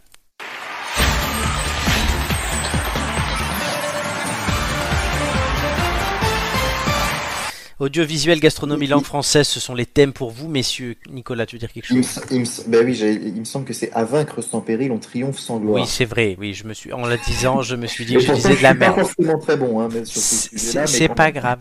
Il fallait gagner la question, c'était ça ça été mieux. Voilà. Alors audiovisuel, Joy avait fait 9. Langue française, Mm. Romain avait fait 8. Gastronomie, Nicolas avait fait 9. Hugo. Donc on va d'abord, tu réfléchis pour les thèmes, mais d'abord on va regarder le classement. Donc Nicolas, tu es troisième. Mais oui. Puisque Joy et Julien te sont repassés devant. Julien a encore un boost hein, d'ailleurs, hein, c'est quelque chose. Romain a deux boosts, lui. euh, pour... Non, il va avoir un boost. Non, il a un boost et il va en avoir un deuxième la semaine prochaine. Euh, Amélie est quatrième, Romain cinquième, Doumé sixième, Hugo tu es huitième. Donc tu remontes. Et Marc, du coup, tu rentreras dans le classement. Ouais. Voilà, on verra ça à la fin, tu apparaîtras tout à l'heure. Mais Hugo, tu nous donnes la répartition des thèmes, s'il te plaît, puisque c'est Hugo qui choisit les thèmes de tout le monde. Puisqu'il a gagné et la Euh, liste ouais. gagnante et les quiz. Et le Je, je vais, et Poutine. je vais donner euh, langue française à, à Nico, Ouais. euh, audiovisuel à Marc et je vais me. Ah, tu gardes gastronomie. C'est bien ça. Je suis foutu. Mais non, mais non, ça va aller. Tu regardes jamais la télé? Moi, je pense qu'on aura plein de surprises. N'oublions pas que Marc l'a été passé deux fois la saison dernière et qu'il avait fini avant-dernier. Voilà. Et on n'oubliera pas aussi que Hugo était qualifié pour la finale à long- une longue partie de la saison et qu'il s'est fait dépasser par un gamin de 20 ans Aïe, aïe, aïe. sur la dernière émission. C'était très drôle d'ailleurs. S'en souvient. Hugo, cher ami, est-ce que tu es prêt? Oui. Je veux un numéro entre 1 et 20. 4. 4. À la fin de ma première question, le chrono commencera. Es-tu prêt? Oui. Pour un thème gastronomie. Comment appelle-t-on une sole farinée puis poêlée au beurre? Euh, Solmenière. Bonne réponse, vrai ou faux, c'est le sang qui donne sa couleur au boudin noir. Euh, vrai. Bonne réponse, quel plat de poisson bouilli est emblématique de la ville de Marseille Bouillabaisse. Bonne réponse, quelle plante peut être romaine ou frisée Euh, je sais pas. Euh, La salade, bonne réponse. Qu'est-ce qui est souvent servi dans une sauce rémoulade Euh, céleri. Oui, bonne réponse. Qu'est-ce qui... Sur quoi est servie une île flottante Euh, de la crème anglaise. Bonne réponse. Vrai ou faux, le xérès est une eau de vie Euh, non, c'est du vinaigre. Bonne réponse. Quel légume est l'ingrédient principal du chili con carne Euh, les haricots euh, rouges. Bonne réponse. Quel apéritif est composé de vin rouge, de morceaux de fruits et de limonade Euh, je, je passe. La sangria. De quel poisson est issu le caviar Euh, l'esturgeon. Bonne réponse. Les huîtres sont classées par calibre numéroté ou avec des lettres numéroté. Bonne réponse. Vrai ou faux, on accompagne des sashimi d'une sauce forestière Faux. Bonne réponse. De quoi provient la feuille noire utilisée pour les maquis Euh, L'algue. Bonne réponse.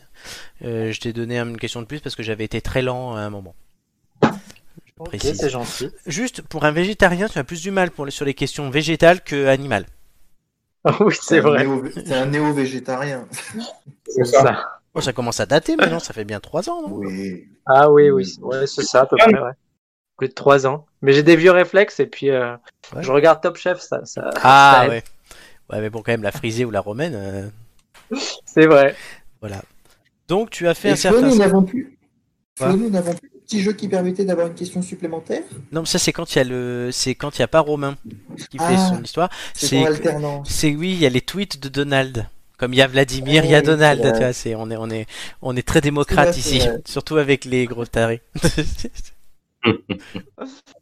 Hop. Donc Hugo a fait un certain score Ouais. que j'ai sous les yeux. certain. Un score certain, voilà. Amélie va être jalouse du thème parce qu'elle veut absolument tomber sur gastronomie à chaque fois. Et elle n'y tombe pas forcément. On va passer tout de suite à Nicolas avec langue française. Cher ami, un numéro entre 1 et 20. 3. 3. La dernière fois c'était 4. Bah oui, je change des fois. À la fin de ma première question, le chrono commencera, tu le sais. Es-tu prêt? Oui. Quel est le participe passé du verbe ouvrir? Euh... Euh... Ouvri. Ouvert. Quel est le participe présent du verbe boire? Euh... Par... Putain. Participe présent de verbe boire. Bu. Buvant. Non. Vrai ou faux, le mot anagramme est féminin Non, faux. Vrai. Quel est l'imparfait du, sub- du verbe courir à la troisième personne du pluriel? Imparfait. Il courait, selon l'expression, qu'est-ce qui n'amasse pas mousse Pierre. Qui roule Bonne réponse. Le participe passé féminin commissionné comporte-t-il 3 ou 4 redoublements de lettres Passe, allez, passe à autre chose. 4. Quel adjectif utilise-t-on pour désigner quelque chose de traité ou pour ne plus être inflammable. Inifugé, vrai ou faux, un contadin est quelqu'un qui habite en ville Faux. Bonne réponse. Combien y a-t-il de T dans trottinette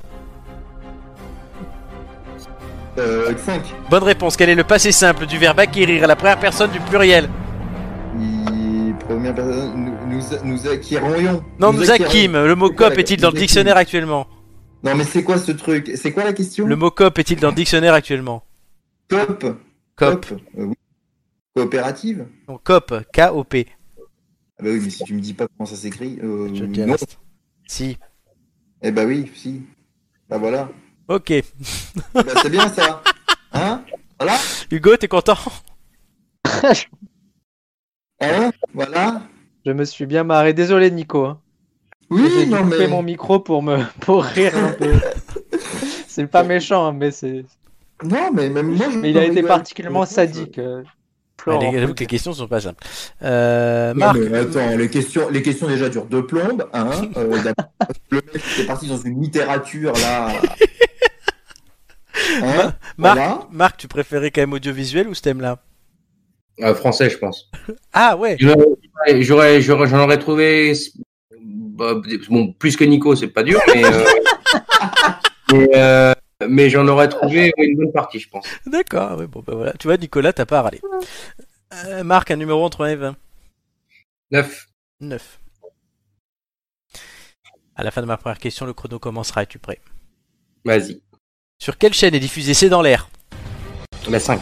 Bonne réponse. Vrai ou faux Cyril Hanouna présente Touche pas à mon poste.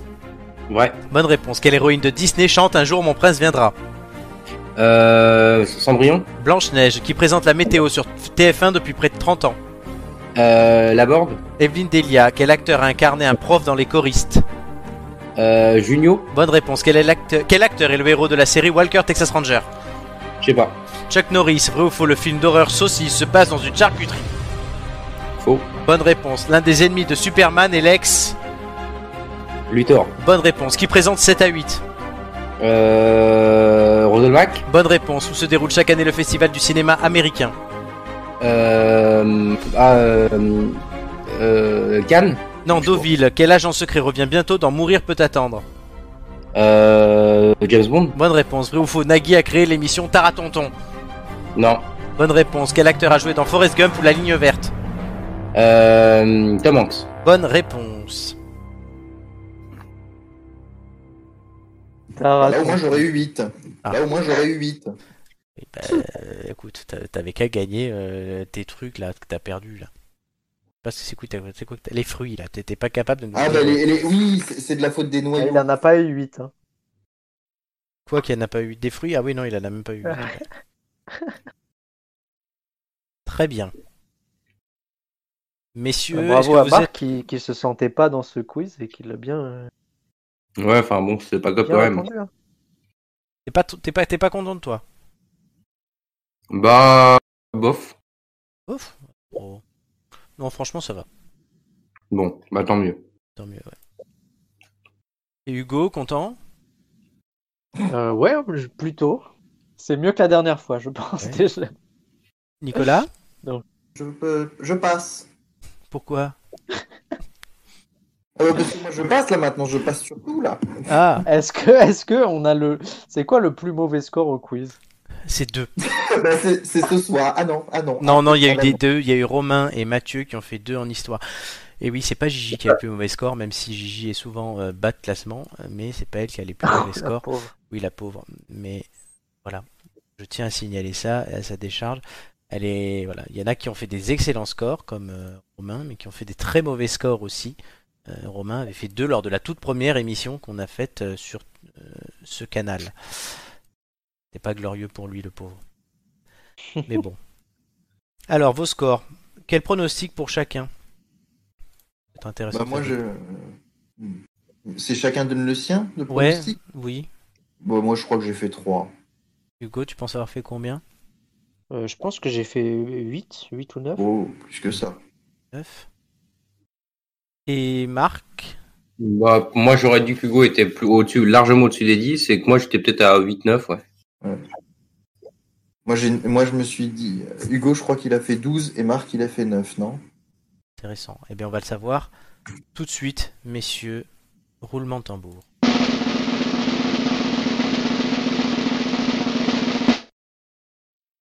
Hugo 12, Marc 9, Nicolas 3. Effectivement, tu Voilà. comptes mieux que ce que tu ne vu, réponds. Nico. Il compte mieux que mais, ce que tu ne réponds. mais j'avais le temps, hein, le temps que tu poses tes questions sur la littérature, j'avais le temps de noter mes points. hein. Ah oui, là, clairement. Bon, par contre, Nicolas, je t'annonce que tu gagnes un boost pour les prochaines émissions. Le boost, en fait, bah, te permet, à- tu le déclenches avant le quiz, euh, comme ils l'ont fait la semaine dernière, et du coup, ça double, ça compte double ton, po- tes points. Comme si c'était deux Oui, passages. Donc si tu fais là comme 3, c'était pas, ça aurait pas été une bonne affaire. Non, mais de toute façon, je l'aurais jamais utilisé sur un quiz pareil. Euh, c'est dommage. Un bon quiz. J'aime bien le pauvre, je me fous de sa gueule. c'est dommage. Non, Nicolas. Oh, j'avais oublié, j'avais oublié que j'avais un rendez-vous. Bonne soirée Non, mais reste, on va te couvrir le classement. Je suis en train de faire, comme chaque semaine maintenant, c'est pour ça que c'est un poil plus long. Je fais le classement en direct. Ah, Donc nous, on va meubler, on va meubler. Non, mais on meuble pas, on va va. météo. C'est c'est Evelyne Delia, hein, pas la Françoise La... Euh, pas Françoise, pardon, Oui, pas la- Catherine Oui, Laborde, Laborde, elle, elle a la pris, elle, a, elle a pris sa retraite. Pris- donc. Bah oui, parce elle qu'elle est a- malade. Elle a Alzheimer, Exactement. là. Exactement. C'est même... Non, c'est Parkinson qu'elle a. euh, Oui, c'est Parkinson. Ah, C'est pas, c'est- pas très pratique pour montrer les villes. Et il fait 10 degrés à Aurillac et la meuf elle monte Paris donc tu- bon, c'est pas, très- pas très gentil. Euh, du coup, le classement tout de suite, il va apparaître. Il est là. Hugo, tu remontes troisième avec ton 12, ça te Oh fait là 9 là, c'est de beau. moyenne. Donc tu passes sur le podium. Marc, tu te cales juste derrière avec 9 points en une participation. Et Nicolas, c'est la débandade puisque tu redescends huitième. Tu étais premier il y a deux semaines. Merci de me rappeler ce souvenir. Comme quoi, tout peut arriver euh, dans cette émission. Est-ce que je peux faire un petit point Catherine Laborde pour les Oui, vas-y. auditeurs? Puisque je suis quelqu'un qui adore le fact-checking. Je Oui. vais aller voir ce qui a touché notre chère Catherine et elle a euh, la maladie à corps de Lewy, Ah. qui est une maladie euh, neurodégénérative complexe qui euh, emprunte certains symptômes, à la fois à la maladie d'Alzheimer et à la maladie de Parkinson. Donc c'était Ah oui, donc la le- moitié. Elle a le combo, quoi. Voilà le combo gagnant. Catherine, on t'embrasse, surtout si tu nous écoutes. On va tout de suite passer. Et, Allez. et- et Oui. en plus, à 22h35, je dirais que vu son âge, il est l'heure que Catherine, on l'aborde. Oh non.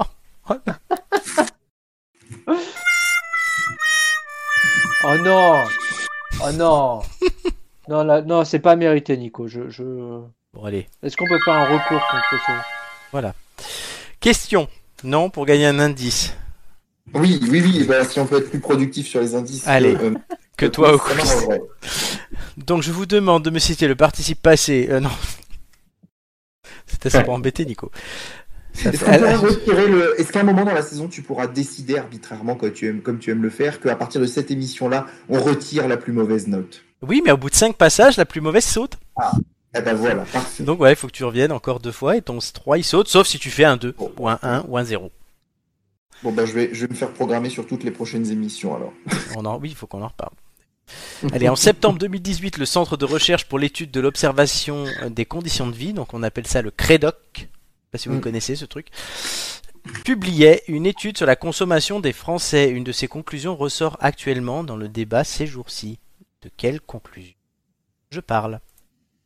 Sur ça le- les plats végétariens le... Marc La consommation de viande, non? Oui, mais il faut un détail là-dessus. Bah, qu'ils en consomment de moins en moins. Oui, il y a ça aussi, mais c'est pas la question. Ah, D'accord. Credoc C'est un rapport avec la viande, oui. Euh, elle est de moins en bonne, ben, bonne qualité, de meilleure qualité? Non, non, mais il y a un truc que beaucoup de politiques disent en ce moment et qui en fait est faux. Ah, que Ah oui, c'est les que- protéines. il euh, Il faut en manger euh, tant de fois par jour? Pas tant de non, fois par semaine? non, ça, c'est pas ça. Ah, euh, euh, que c'est euh, que- que- les que la qu'on trouve des protéines animales?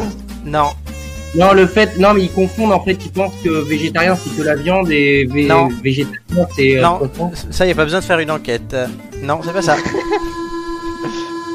Oh, quand même, mince. L'intérêt l'intérêt des, des- de la viande dans le fer, enfin pour le fer? Non, non, c'est sociétal. De l'acheter, de l'acheter dans des hum, boucheries spécialisées. Ah non, non, je sais. C'est parce qu'il disait qu'en gros, s'il y avait que, en, que, que, que dans les écoles où ils pouvaient manger. Ah oui Oui, voilà. Non, c'est ça. C'est les trop foyers. tard, Marc. Les foyers Ah, aux plus merde. faibles revenus consomment plus de produits carnés que les autres. Parce que du coup, beaucoup de Ouais, politiques disent en ce moment, oui, mais il y a qu'à la- il y a qu'à l'école où certains gamins mangent de la viande parce qu'ils n'ont pas les moyens chez eux. C'est Faux. Normandie. Oui, on va continuer sur cette étude. On y apprenait que les foyers où le responsable du ménage est un ouvrier consomment bien plus de viande au quotidien que les ménages menés par des CSP+, donc les catégories professionnelles dites supérieures, hein, les plus aisées. Voilà, parce que supérieur, ça se dit pas. Ou des professions libérales. Une autre étude de France Agrimaire, elle, indique que les 15% des foyers les plus modestes consomment plus de viande que les 15% des foyers les plus aisés. Donc c'est la même conclusion. Mais ils sont allés plus loin. Pour les viandes de boucherie, de volaille ou de lapin fraîche, l'écart est faible. Par contre, il s'accentue sur les viandes surgelées. 28,3% du total des viandes surgelées sont consommées par les 15% des foyers les plus modestes. Hum. Alors que du coup, les foyers les plus aisés, les 15% les plus aisés ne consomment que 5,3% de, des viandes surgelées en France. Mhm. L'écart est quand même très grand. hein. Euh. La diversité des viandes, elle, est aussi bien plus importante chez les plus aisés. Ceux-ci consomment aussi bien plus de lapins, de canards, d'agneaux. Et les foyers les plus modestes, eux, beaucoup plus de panais de volaille ou de bœuf haché surgelé que les foyers les plus aisés. Donc voilà, il y a vraiment une répartition. Il convient cependant de préciser que la consommation de viande recule dans l'ensemble de la société française, ça tu l'as dit Marc, peu importe la catégorie socio-professionnelle ou le niveau de revenu, selon le Crédoc, c'est moins 12% en 16 ans. Il y a aussi l'étude 1K3 de l'ANSES publiée en 2017. Elle expliquait que lorsque le niveau d'études des parents est élevé, les enfants de 0 à 11 ans consomment davantage de légumes, de fruits et un peu plus de poissons. Lorsqu'il est moins élevé, les enfants consomment plus de charcuterie et un peu plus de viande hors de la volaille. Concernant la viande, la tendance est identique chez les ados de 11 à 17 ans que chez les gamins donc de 0 à 11 ans. Ces pratiques alimentaires sont aussi corrélées de la même manière chez les adultes. J'ai trouvé ça hyper intéressant. Ouais, non, c'est super. euh, Ça remet les choses en place. Hein. Oui, au-delà du fait pour ou contre, végétarien, vegan ou quoi, euh, débat qu'on peut avoir et tout, là c'est vraiment l'étude de la société et notamment on parlait de qualité de viande, c'est pour ça que j'ai voulu en parler, euh, parce que là on a ce débat là, mais on parle jamais de la qualité de la viande en fait. C'est vrai que en fait. on, on parle de ça et puis c'est vrai que, mais ça en train de, ça, ça, ça vient de plus en plus mine de rien parce qu'effectivement, avec tout, tout les, toute la labellisation autour euh, du bio, du local, du machin, que ça, ça touche les œufs, ça touche aussi euh, les bêtes, etc. Mais on n'a pas encore de label à part euh, justement sur la, la qualité, la composition même de la viande avec 100% muscle, des trucs comme ça, ça, ça, ça, ça vient de plus en plus, effectivement. Euh, mais c'est vrai que, par contre, ce qui est étonnant dans, dans cette étude, c'est que, euh, enfin, je l'apprends, c'est que c'est vrai que la, la viande, ça, ça reste quand même quelque chose qui est relativement cher. Mais après, si on met en, en parallèle avec euh, les viandes de mauvaise qualité, euh, peut-être qu'on pourrait se dire que, certes, ils consomment plus de viande, mais euh, ceux qui en consomment moins, ils en, ils en consomment peut-être mieux. Je C'est sais ça. pas. euh, ouais, voilà. Bon, bon, moyen, ouais. C'est le grand Ouais, débat. hein. Ouais, bah bien évidemment, et c'est c'est vrai que c'est pour la viande, je peux comprendre. Après, pour les aliments plus classiques, euh, tout ce qui est bio, ça, ça m'énerve un peu. Pour la viande, je peux comprendre parce qu'effectivement, quand tu fais pas des, des des gros élevages où tu nourris tous les trucs avec des trucs transformés, ou alors tu prends pas le Ouais. temps, bah ça demande plus de temps, ça demande plus de temps de, de pour la croissance animale et autres. Donc forcément, tu payes ça plus cher et ça me paraît là pour le coup logique. Mais euh, mais c'est vrai qu'on pourrait se dire que des fois, il, enfin, après ça a toujours été comme ça, mais pourrait se dire que c'est c'est mieux de de- d'en manger une fois euh, par semaine la bonne que, que d'en manger tout le temps en pensant que euh, c'est ça. En plus, voilà. Je... Qualité plutôt que quantité. Ouais, je pense que c'est c'est quand même important. hein. Mais ça vaut pour moi aussi sur Hugo, c'est de quoi je vais parler, euh, pour les fruits, les légumes, pour tout le reste. Euh, voilà, aujourd'hui on achète des fruits et légumes de toute saison, euh, toute l'année. On va acheter des tomates en janvier, des cerises en janvier. Là en ce moment, tu as des cerises à Monoprix, j'ai vu ça. Des Des cerises. melons, j'ai vu. Oui, des melons, mais des cerises qui viennent du Chili. Donc déjà, le goût du truc, le mec, le, le- le fruit, il a moins passé, je sais pas, 3-4 jours, une semaine à être trimballé. Quel goût il va avoir, quelle valeur nutritionnelle il va avoir? On lui a foutu des produits, on lui a foutu des emballages plastiques. Enfin, rien de mieux qu'un fruit de saison qui a été cultivé à 300 km et qui a juste fait une journée en camion et que, qui Ouais. est le lendemain dans ta main euh, avec tout son goût et tous ses apports. Surtout d'ailleurs que les... Et son noyau. les noyau. Et son noyau. Oui, sans- avec ou sans noyau d'ailleurs, mais il faut savoir que la nature est bien faite, comme dit l'expression, puisque le- les fruits et légumes de saison sont censés t'apporter les nutriments dont tu as besoin à ce moment-là. Donc en hiver, les fruits et légumes de saison t'apportent les vitamines nécessaires à lutter contre le froid, par exemple. Mm. Voilà, donc, euh, mais, mais ça, on est, on s'est totalement déréglé aujourd'hui et on mange mal à cause de ça. Ouais, ça c'est Ce clair. serait bien qu'on ait, euh, On je est sais pas s'il faut en arriver là, mais une loi qui dit que bah, les produits qui sont importés et qu'on produit en France, sont taxés ou Ouais, une sorte, c'est c'est pas, oui, c'est une sorte de protectionnisme, mais protectionnisme sanitaire, parce qu'effectivement, ben, de la banane, tu peux pas en faire en France, donc tu l'importes, euh, enfin, tu la fais venir de oui, tu- Guadeloupe, Euh, Mm. c'est normal, euh, mais une cerise du Chili, euh, la cerise, tu la fais en France, merde, quoi. Enfin, moi, je sais que j'ai beaucoup changé mes habitudes par rapport à ça, je mange moins de viande, mais mieux, et euh, aussi, euh, voilà, les cerises, j'ai fait gaffe. Et pas que les cerises. Nicolas, t'entends pas trop. Ou- bon. Ça l'inspire pas, Nicolas, ça. Non, non, mais c'est vrai. Euh, on est aujourd'hui dans une euh, dans une mondialisation où on va et, dans un niveau scientifique où euh, tous les, les fruits, les légumes, les, les viandes, les poissons sont des choses que l'on peut trouver toute saison. Je pense notamment, on pourrait faire un parallèle avec la pêche. Normalement, il y a des cycles de reproduction et ce genre de choses, et qui aujourd'hui, avec l'élevage, font qu'on a euh, certains produits tout au long de l'année dans les grandes surfaces. Euh, D'autant plus avec tout ce qui est congelé, euh, puisque c'est préparé en, amont.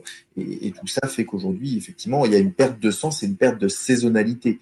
Et, euh, comme tu le disais, Florent, euh, certains ingrédients se retrouvent dans la nature à une certaine saison, parce que normalement, il y a une logique pour le, corps humain, et ces choses, on les retrouve plus. Après, c'est des sujets qu'on a eu l'occasion de beaucoup discuter, euh, je sais, avec Marc notamment, euh, lors de nos vacances.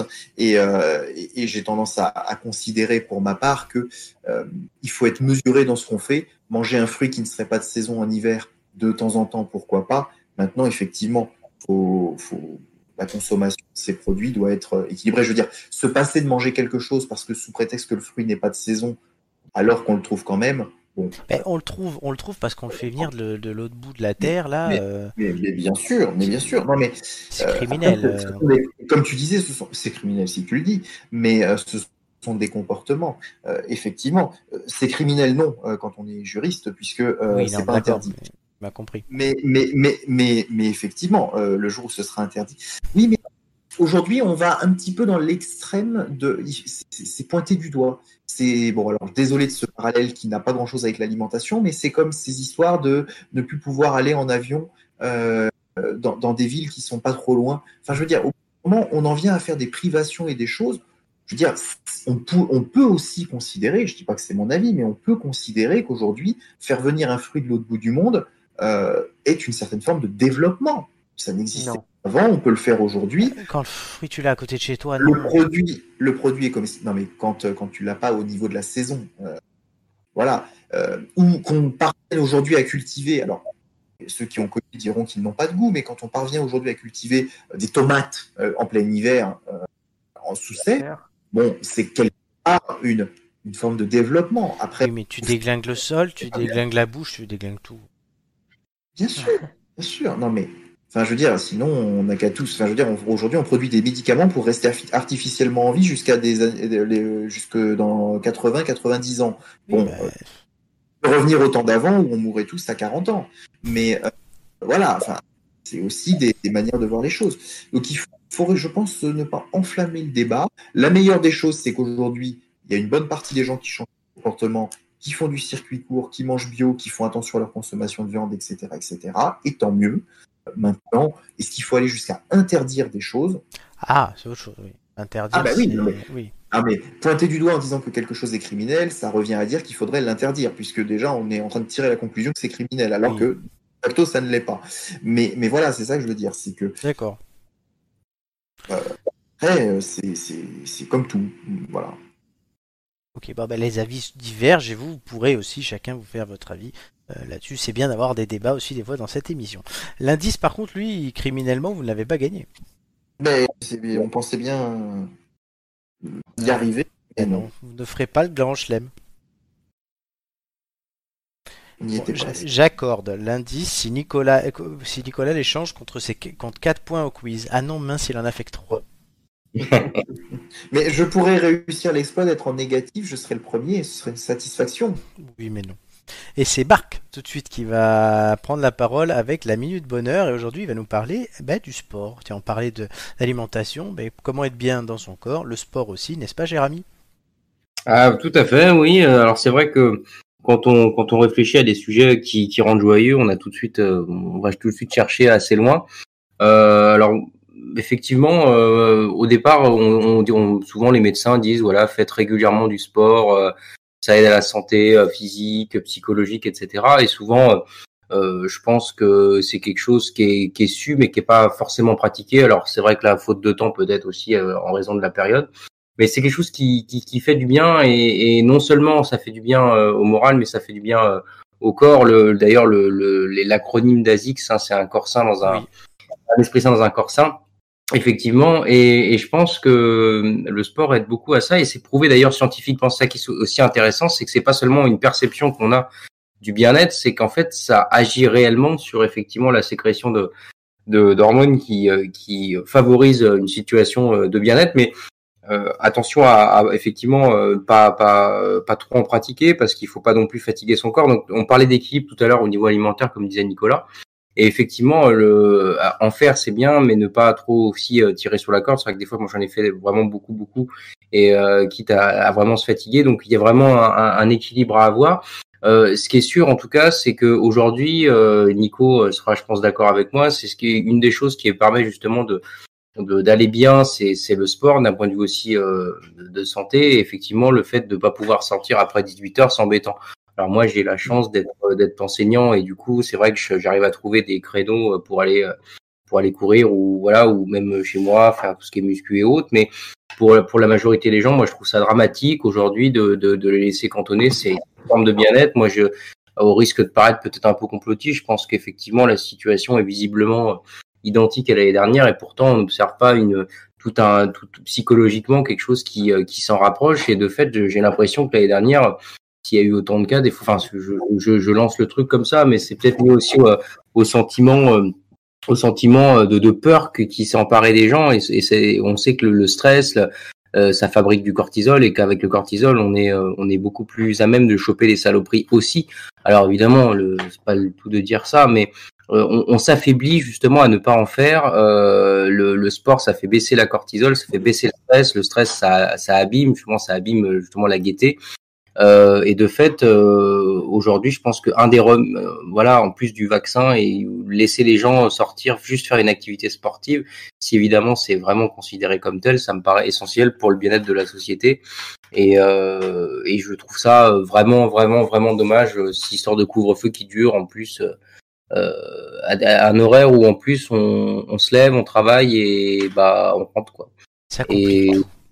Ça, ça complique un peu tout et puis en plus euh, voilà on a l'impression qu'en gros ils nous, ils nous font un cadeau de nous laisser, euh, nous laisser, euh, nous laisser euh, un petit peu ouverts comme ça en sachant que bah, en fait on est de, on est enfermé, enfermé, enfermé. Est-ce qu'il faudrait pas des fois fermer hein, une bonne fois pour toutes pendant une certaine période et puis après laisser réouvrir euh, progressivement? J'en sais rien. Bref, tout ça pour dire que pour au niveau du sport, que c'est prouvé effectivement, que j'ai testé, que qu'on voit que ça, ça agit sur sur le bien-être, ça agit sur la sur sa capacité du corps à être résistant.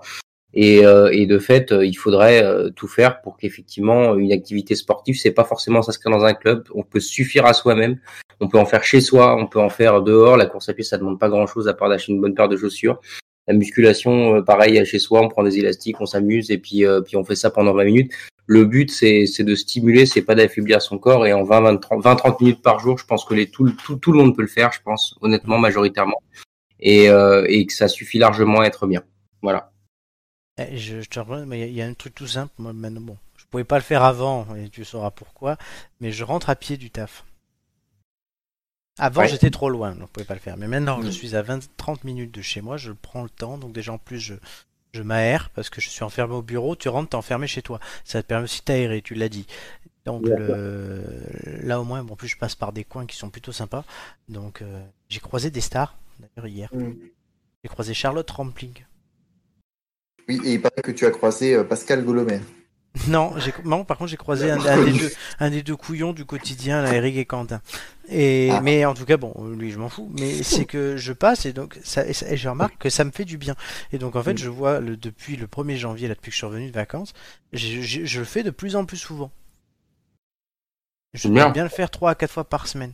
Donc, euh, ouais, Mais, c'est- ça, c'est qu'à travers, euh, Marc parle du sport, qui est une pratique euh, physique, on va dire, à- à- avec une certaine intensité, euh, mais ne serait-ce que la pratique physique, le fait de sortir, ça a été quand même quelque chose d'essentiel. C'est que pendant le premier confinement, et, et ensuite pendant le deuxième, et ça a été même ensuite euh, assoupli, c'était la possibilité de faire une activité physique, de sortir que depuis le début, même si ça a été compliqué lors du premier confinement, parce qu'il a fallu peu à peu voilà, fixer des règles, mais euh, il a toujours été considéré qu'il était essentiel que les gens puissent ne serait-ce que sortir de chez eux, que ce soit pour promener le chien ou que ce soit pour marcher, faire un tour du pâté de maison. C'était pas forcément évident quand on était euh, au bord, euh, bord d'une plage alors que la plage était fermée ou ce genre de choses. Il y avait parfois des contraintes ou de faire le tour de son immeuble parce qu'on a un petit quartier ou ce genre de choses. Ça pouvait être très compliqué. Mais au moins la pratique et le fait de sortir, qui est toujours bon quand on a une épidémie qui, se, qui circule à l'intérieur, bah, était reconnu. Et depuis qu'on est passé au couvre-feu à 20h déjà, c'était possible. On va dire que en ville, effectivement, les gens débauchent euh, peut-être tardivement, mais partout ailleurs en France, on pouvait encore débaucher en débauchant à 17h peut-être, être renterré et avoir une petite pratique physique qui ne sous-entend pas forcément de faire un footing, mais qui peut être de marcher tout simplement. Depuis que c'est passé à 18h, euh, c'est de plus en plus compliqué parce que même en sortant du travail, alors il y en a qui terminent plus tôt, mais ceux qui terminent à 17h concrètement, le temps de rentrer chez eux, d'enfiler une paire de baskets, ou ce genre de choses, ce n'est plus possible. Et aujourd'hui, c'est intolérable. Moi, je, je suis tombé tout à l'heure sur une publicité du ministère des Sports sur un des réseaux sociaux, je sais pas, son Instagram, qui disait qu'il faut bouger.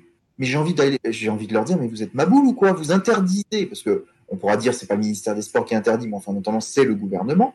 Ouais. Vous interdisez la pratique sportive. Le seul truc qui est autorisé, c'est sortir son kleps. Donc il faudrait acheter un kleps et le, et le foutre sur les aires d'autoroute après le confinement, comme font euh, bon nombre de personnes l'été.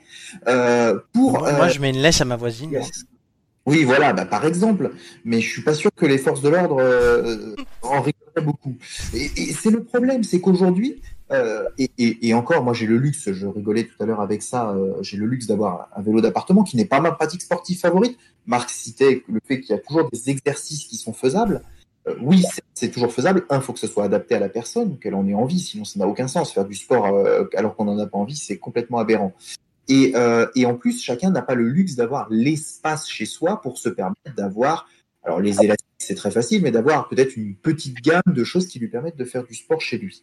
Et donc aujourd'hui, concrètement, euh, non seulement le sport permettrait un bien-être physique qui est essentiel, et un bien-être mental qui manque cruellement depuis des mois, puisque effectivement, euh, le baromètre de, de- de- de- du mental des Français est euh, évidemment euh, au plus bas.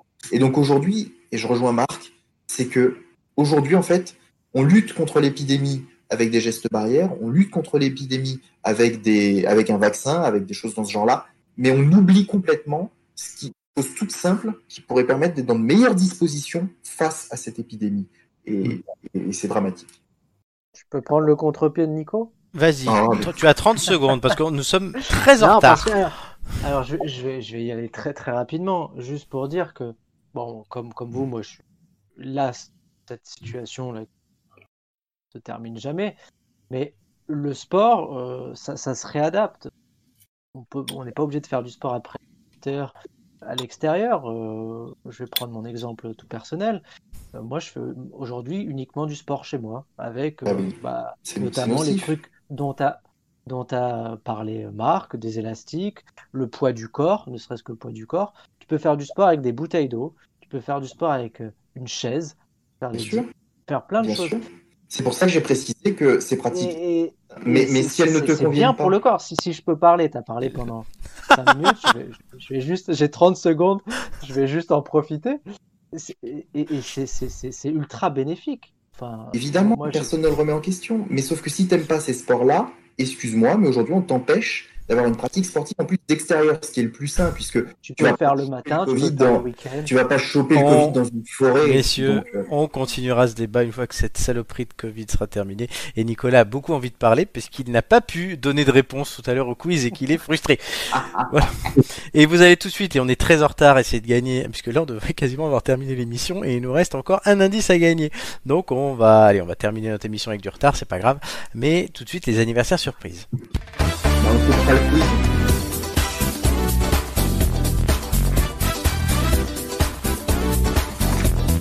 Cette semaine, vous allez devoir classer du plus vieux au plus jeune des personnes dont le prénom est Jean quelque chose ou Jean tout court. Jean-Jacques Bourdin, notez-les bien, Jean-Yves Le Drian, Jean-Pierre Pernaud et Jean Reynaud. Vous les connaissez tous, hein. Euh, Voilà, il y a Mm. deux journalistes, un acteur et un ministre cette semaine. Euh, donc, vous avez noté les noms Oui. On Oui. va- Attends, attends. Vas-y, notez. Presque. Vous avez le droit chacun de me poser une question. Vous êtes en équipe. Euh, Vous posez une question, je réponds par oui ou par non. Et ensuite, vous n'avez pas de joker. Vous devez les classer du plus vieux au plus jeune. Et ils s'en vont. Hop. Alors attends, Merde, j'en ai, j'en ai. Le Ah oui, dernier, Jean-Jacques Jean- Bourdin. Euh. Jean-Yves Le Drian, Jean-Pierre Pernaud, Jean Reynaud. Posez-moi chacun une question, Nicolas. Non, mais attends, attends, on peut pas se concerter pour poser nos questions. Non, c'est une question chacun. Oh, ça se durcit. Euh, Est-ce que le plus âgé est un homme politique? Oui. Ok, c'est bon. Donc c'est Jean, c'est Jean-Yves Le Drian. Hugo, Marco. Hum, Est-ce que le plus jeune est encore en activité? Euh, Non, mais ils le sont tous, ils le sont tous, Marco. C'est pas la bonne question. Il est encore. Oui, c'est vrai. Pernod, il était sur LCI. Bourdin, il, a encore, il fait encore l'interview. Renault, il tourne. Et Le Drian, il est ministre. Donc, est-ce que le plus jeune est en activité? Oui. Vous avez voulu m'arnaquer tout à l'heure, mais non, c'est à moi. Dommage. Hugo. Euh, est-ce que. euh, Est-ce que. euh, Comment dire? Est-ce que je peux poser une question précise? Oui, mais il faut que je réponde par oui ou par non. Et Marc réfléchit une question, tu Ah la poseras juste après. Est-ce que le, le, euh, le- le présentateur de, de BFM est plus jeune que l'ancien présentateur du JT Non. Marc? Euh, Est-ce que euh, le ah je sais pas euh, hmm, est-ce que- oui euh, est-ce que l'ac- euh, est-ce que l'ac- est-ce que l'acteur est plus jeune que l'homme politique? Oui. Oui, vu que c'est le plus vieux, l'homme politique. Non, Marco, il pose que des questions. Mais Marco C'est compliqué parce que je suis en train de suivre GTA en même temps avec mon neveu à côté parce que je le garde. Ah, Et- GTA ah, il, a, il a- il a de bon goût. Ouais, C'est lequel, le GTA c'est le San Andreas? Ah, ouais. Le 5. le cinq, 5, excusez. ouais, il est génial avec le mode online, j'adore. Bon, alors, qui est le plus vieux?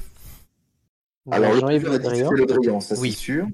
Il est né le 30 juin 1947. Moi, j'aurais tendance à dire que Jean Reno est quand même le plus jeune, mais bon. euh, Ouais, moi aussi, mais on se trompe peut-être. Mais après, c'est Jean-Jacques Bourdin alors. j'ai pas- compris moi la réponse parce que comme tu avais demandé le plus jeune, le plus vieux et que c'était l'inverse, Il a demandé si Bourdin était plus jeune que Pernod, et j'ai dit et non. as répondu non. Donc Bourdin est non. plus âgé que Pernod. Donc ça voudrait dire. De toute façon, ils ont un an d'écart comme d'habitude. À peu près. ouais. Oui, Ouais, ai Moi, un an je d'écart. dirais Bourdin, Pernod, euh, euh, Renault. Qui Ouais. est, est le deuxième plus vieux Et bah du coup Bourdin. hein. Marco, qu'est-ce que t'en penses? Ah tu- bon, je vous suis. Hein. Ah là là, c'était Jean Reno. Oui, c'était Jean Reynaud, le deuxième plus vieux, le 30 juillet Ah. 1948.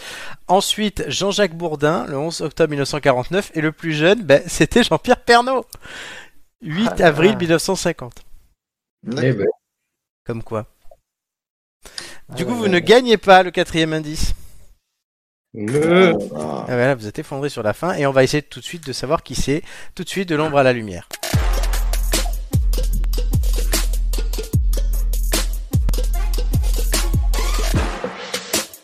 Donc, vous avez gagné trois indices qu'on va réentendre. C'est dommage. Ouais. Oui, bah oui. Ah ouais, là, purée. C'est rare comme Tout ça, à que cause ça, de GTA. comme ça que c'est c'est rare. Non, non, tout ça à cause de tout ça, non, c'est à cause de tout le monde. C'est depuis, les... c'est depuis les noyaux, ça. Hein, les C'est noyaux. ouais, c'est Nicolas et son quiz. C'est Nicolas le problème, moi, je vous le dis. Euh, alors, l'indice 1, c'était ça. Nous sommes en 1991, elle vient d'être nommée euh, Premier ministre par euh, François Mitterrand et la bourse avait baissé. Et Edith Cresson avait alors déclaré dans le journal du dimanche, la chute de la bourse, je cite Edith Cresson, j'en ai rien à cirer. L'indice 2, c'était un texte que je vous lisais. Après son baccalauréat, qu'il est le premier à décrocher de sa famille, la personnalité cachée dans l'ombre se destine à des études de comptable en décrochant un DUG Administration économique et sociale à l'Université de Rouen, ainsi qu'un DUT Gestion des entreprises et administration en formation continue à l'Université du Havre. Et l'indice 3, c'était ça. Dans la vie, il est ultra pudique. Il a une vraie, euh, il a une carapace. Et ça, c'est chiant. À une époque où j'ai vraiment euh, sombré, et pas du tout dans l'alcool, comme il a été dit, il m'a fait guérir. Alors. Donc vous avez le droit à une question chacun à laquelle je réponds par oui ou par non, et vous avez le droit de parler. Et on peut se concerter. Oui, voilà. Est-ce que je, est-ce que on poserait pas une question déjà sur la barbe qui a changé de couleur comme ça on est fixé, ouais. Hugo, Bon. ta question c'est? Alors, est-ce que euh, la personne qu'on recherche a une barbe qui a changé de couleur pour passer euh, un petit peu au blanc par, euh, par endroit Je vais te répondre non. Parce que tu as bien précisé par endroit. Mais si tu m'avais dit pas précisé par endroit, oui, parce que ça s'appelle euh, l'évolution naturelle. Mais sinon, non. Donc ce n'est pas la personne à laquelle vous pensez depuis le départ, je vous le note. Bah oui, oui, c'est bien ça qui est embêtant. Mais bon, on doit être quand même sur de la politique ou quelque chose comme ça, parce que ça a l'air vachement sérieux comme indice, avec euh, ces histoires de, de bourse et de comptable. Il Euh, vous reste deux questions. Euh, Est-ce que c'est tu euh, bah non, faut, Ah, faut- qu'on se concerte avant. Euh, Et surtout demande avec, si surtout avec tes questions à toi. Ouais, ouais, c'est ça, surtout, oui. Euh, non, mais poser une question si, par exemple, euh, cette personne politique, elle, a, elle est connue pour avoir euh, des, des prises de position euh, qu'on fait, euh, qu'on fait un peu le buzz, quoi. et tu pensais à qui d'ailleurs Bah, je sais pas. Euh, Parce que l'idée, c'est quand même de trouver la personne. Euh, et- et Ah, pas une personnalité, c'est l'anniversaire ou dont il y aurait une actu là? ouais, je sais pas. Alors, qui aurait fait, qui aurait pris des positions qui font le buzz? Ouais, ouais.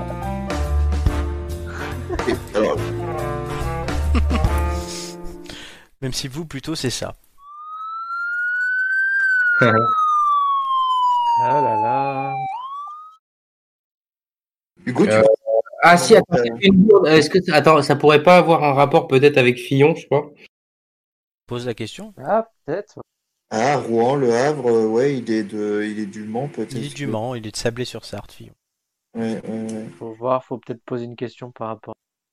Bah, et, des- est-ce qu'on peut pas se demander si cette personnalité a été Premier ministre Parce que bon, ça nous Ouais, ouais. mettrait quand même Ouais. sur la voie. Ouais, ouais, ça me paraît bien. La question est Est-ce que le- notre invité mystère a été euh, Premier ministre? Non. Bon, eh ben, c'est bien. Comme ça, au moins.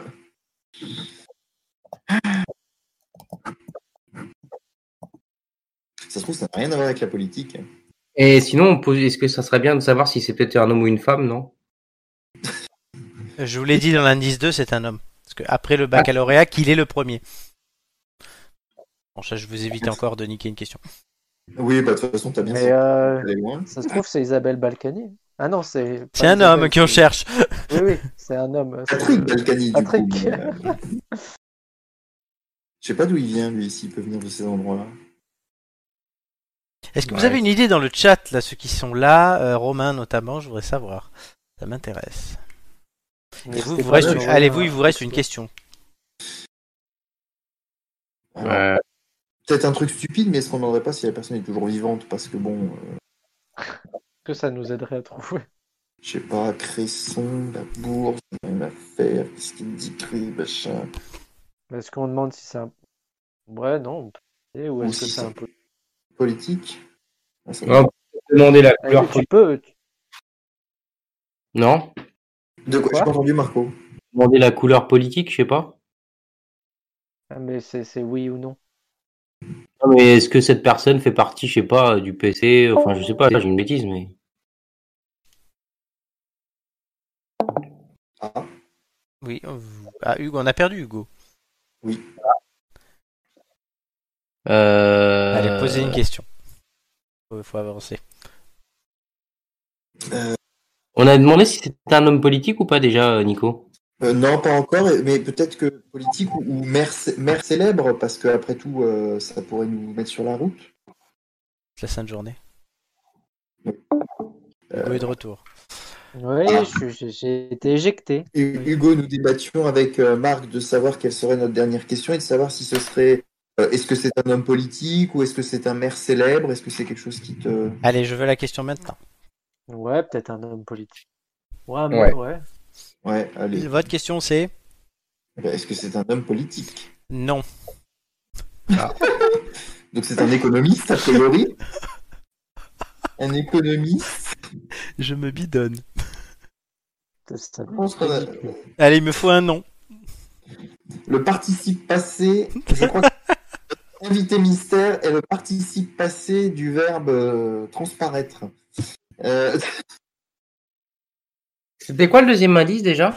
Après son la- baccalauréat, qu'il est le premier de sa famille à obtenir, la personnalité cachée dans l'ombre se destine à des études de comptable en décrochant un DUG Administration économique et sociale à l'université de Rouen, ainsi qu'un DUT Gestion des entreprises et des administrations en formation continue à l'université du Havre. Pas né en 91, l'année du truc d'Edith Cresson. Là.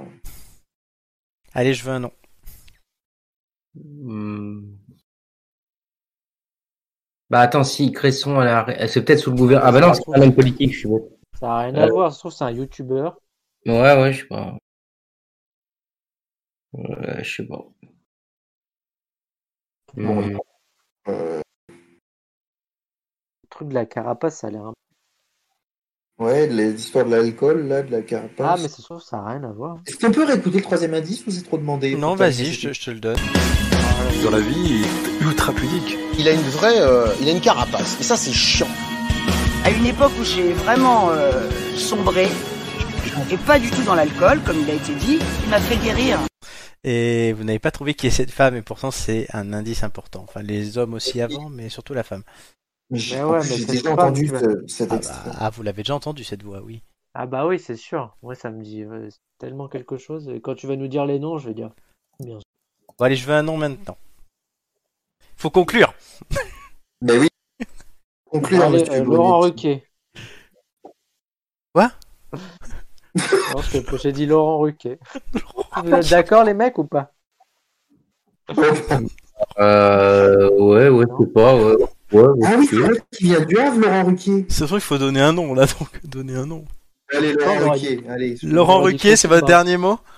Ah, il aurait dit Christine Bravo Non, c'était pas elle, si. Je sais pas. Bon, je veux un nom. Bah, Oui, Laurent, Laurent Ruquier. Ruquier. On l'a- Ça fait 3 minutes qu'on le dit. Euh, C'est votre dernier mot? Oui. C'est parti. Oh là là. oh là là. Ah, c'était Christine Bravo alors. Le coup de chatte C'est du jamais vu. Ah non, là, vous étiez il y a encore 3 minutes sur Édouard Philippe. Et l'autre, il te sort Laurent Ruquier comme il aurait pu te sortir Gérard Dujardin. Et c'est ça. Pourquoi est-ce que- t'as fait des recherches bizarres là pour prouver parce que là c'est pas possible. Hugo, Ah, Hugo, pas du ouais, tout, non, mais- Hugo, comment t'as trouvé Non, non, ça c'est la voix, j'ai l'impression que c'était Christine Bravo qui Oui, c'était Christine Bravo. Ah bah voilà, c'est pour ça, je me suis dit Christine Bravo, allez, on tente Laurent Ruquier. C'est en Et je fait, savais pas. Quand Nico a dit il vient du Havre, j'ai fait ah bah. Oui, en plus il vient du Havre. Ah Et c'est ça colle, l'indice 3, c'était des personnes qui parlent de lui. Il y avait Jean-Luc Bah. Lemoine, Raphaël entendu. et Christine Bravo. C'est dans Ah, un bah. documentaire qui s'appelle On ne demande qu'à le connaître, qui est Oui. euh, un reportage fait sur Laurent Ruquier par Gérard Miller. L'indice 2, bah, c'est son parcours. Oui, il est du Havre. Il a eu, euh, il a été d'abord des études, il a fait des études de comptable. C'est comme ça. L'indice 1, la bourse, j'en ai rien à cirer, rien à cirer, c'était le nom de son émission sur France Inter, et vous étiez très loin de le trouver. L'indice 4, c'est un bout d'interview, ou, enfin de portrait de libération plutôt, il a dit, il dit, je ne suis pas assez populaire pour être sur TF1, pas assez élitiste pour être sur Canal+, mais ça me va bien comme ça, l'audimat lui donne raison d'ailleurs, moins beauf qu'Hanouna, moins parisien qu'Ardisson, il fédère à la Drucker, le copinage people et son lot d'accolades en moins. L'indice 4, vous aurez bien aiguillé, mine de rien. Ah oui. Et l'indice 5, c'était ça. Ouais, bah oui. Voilà.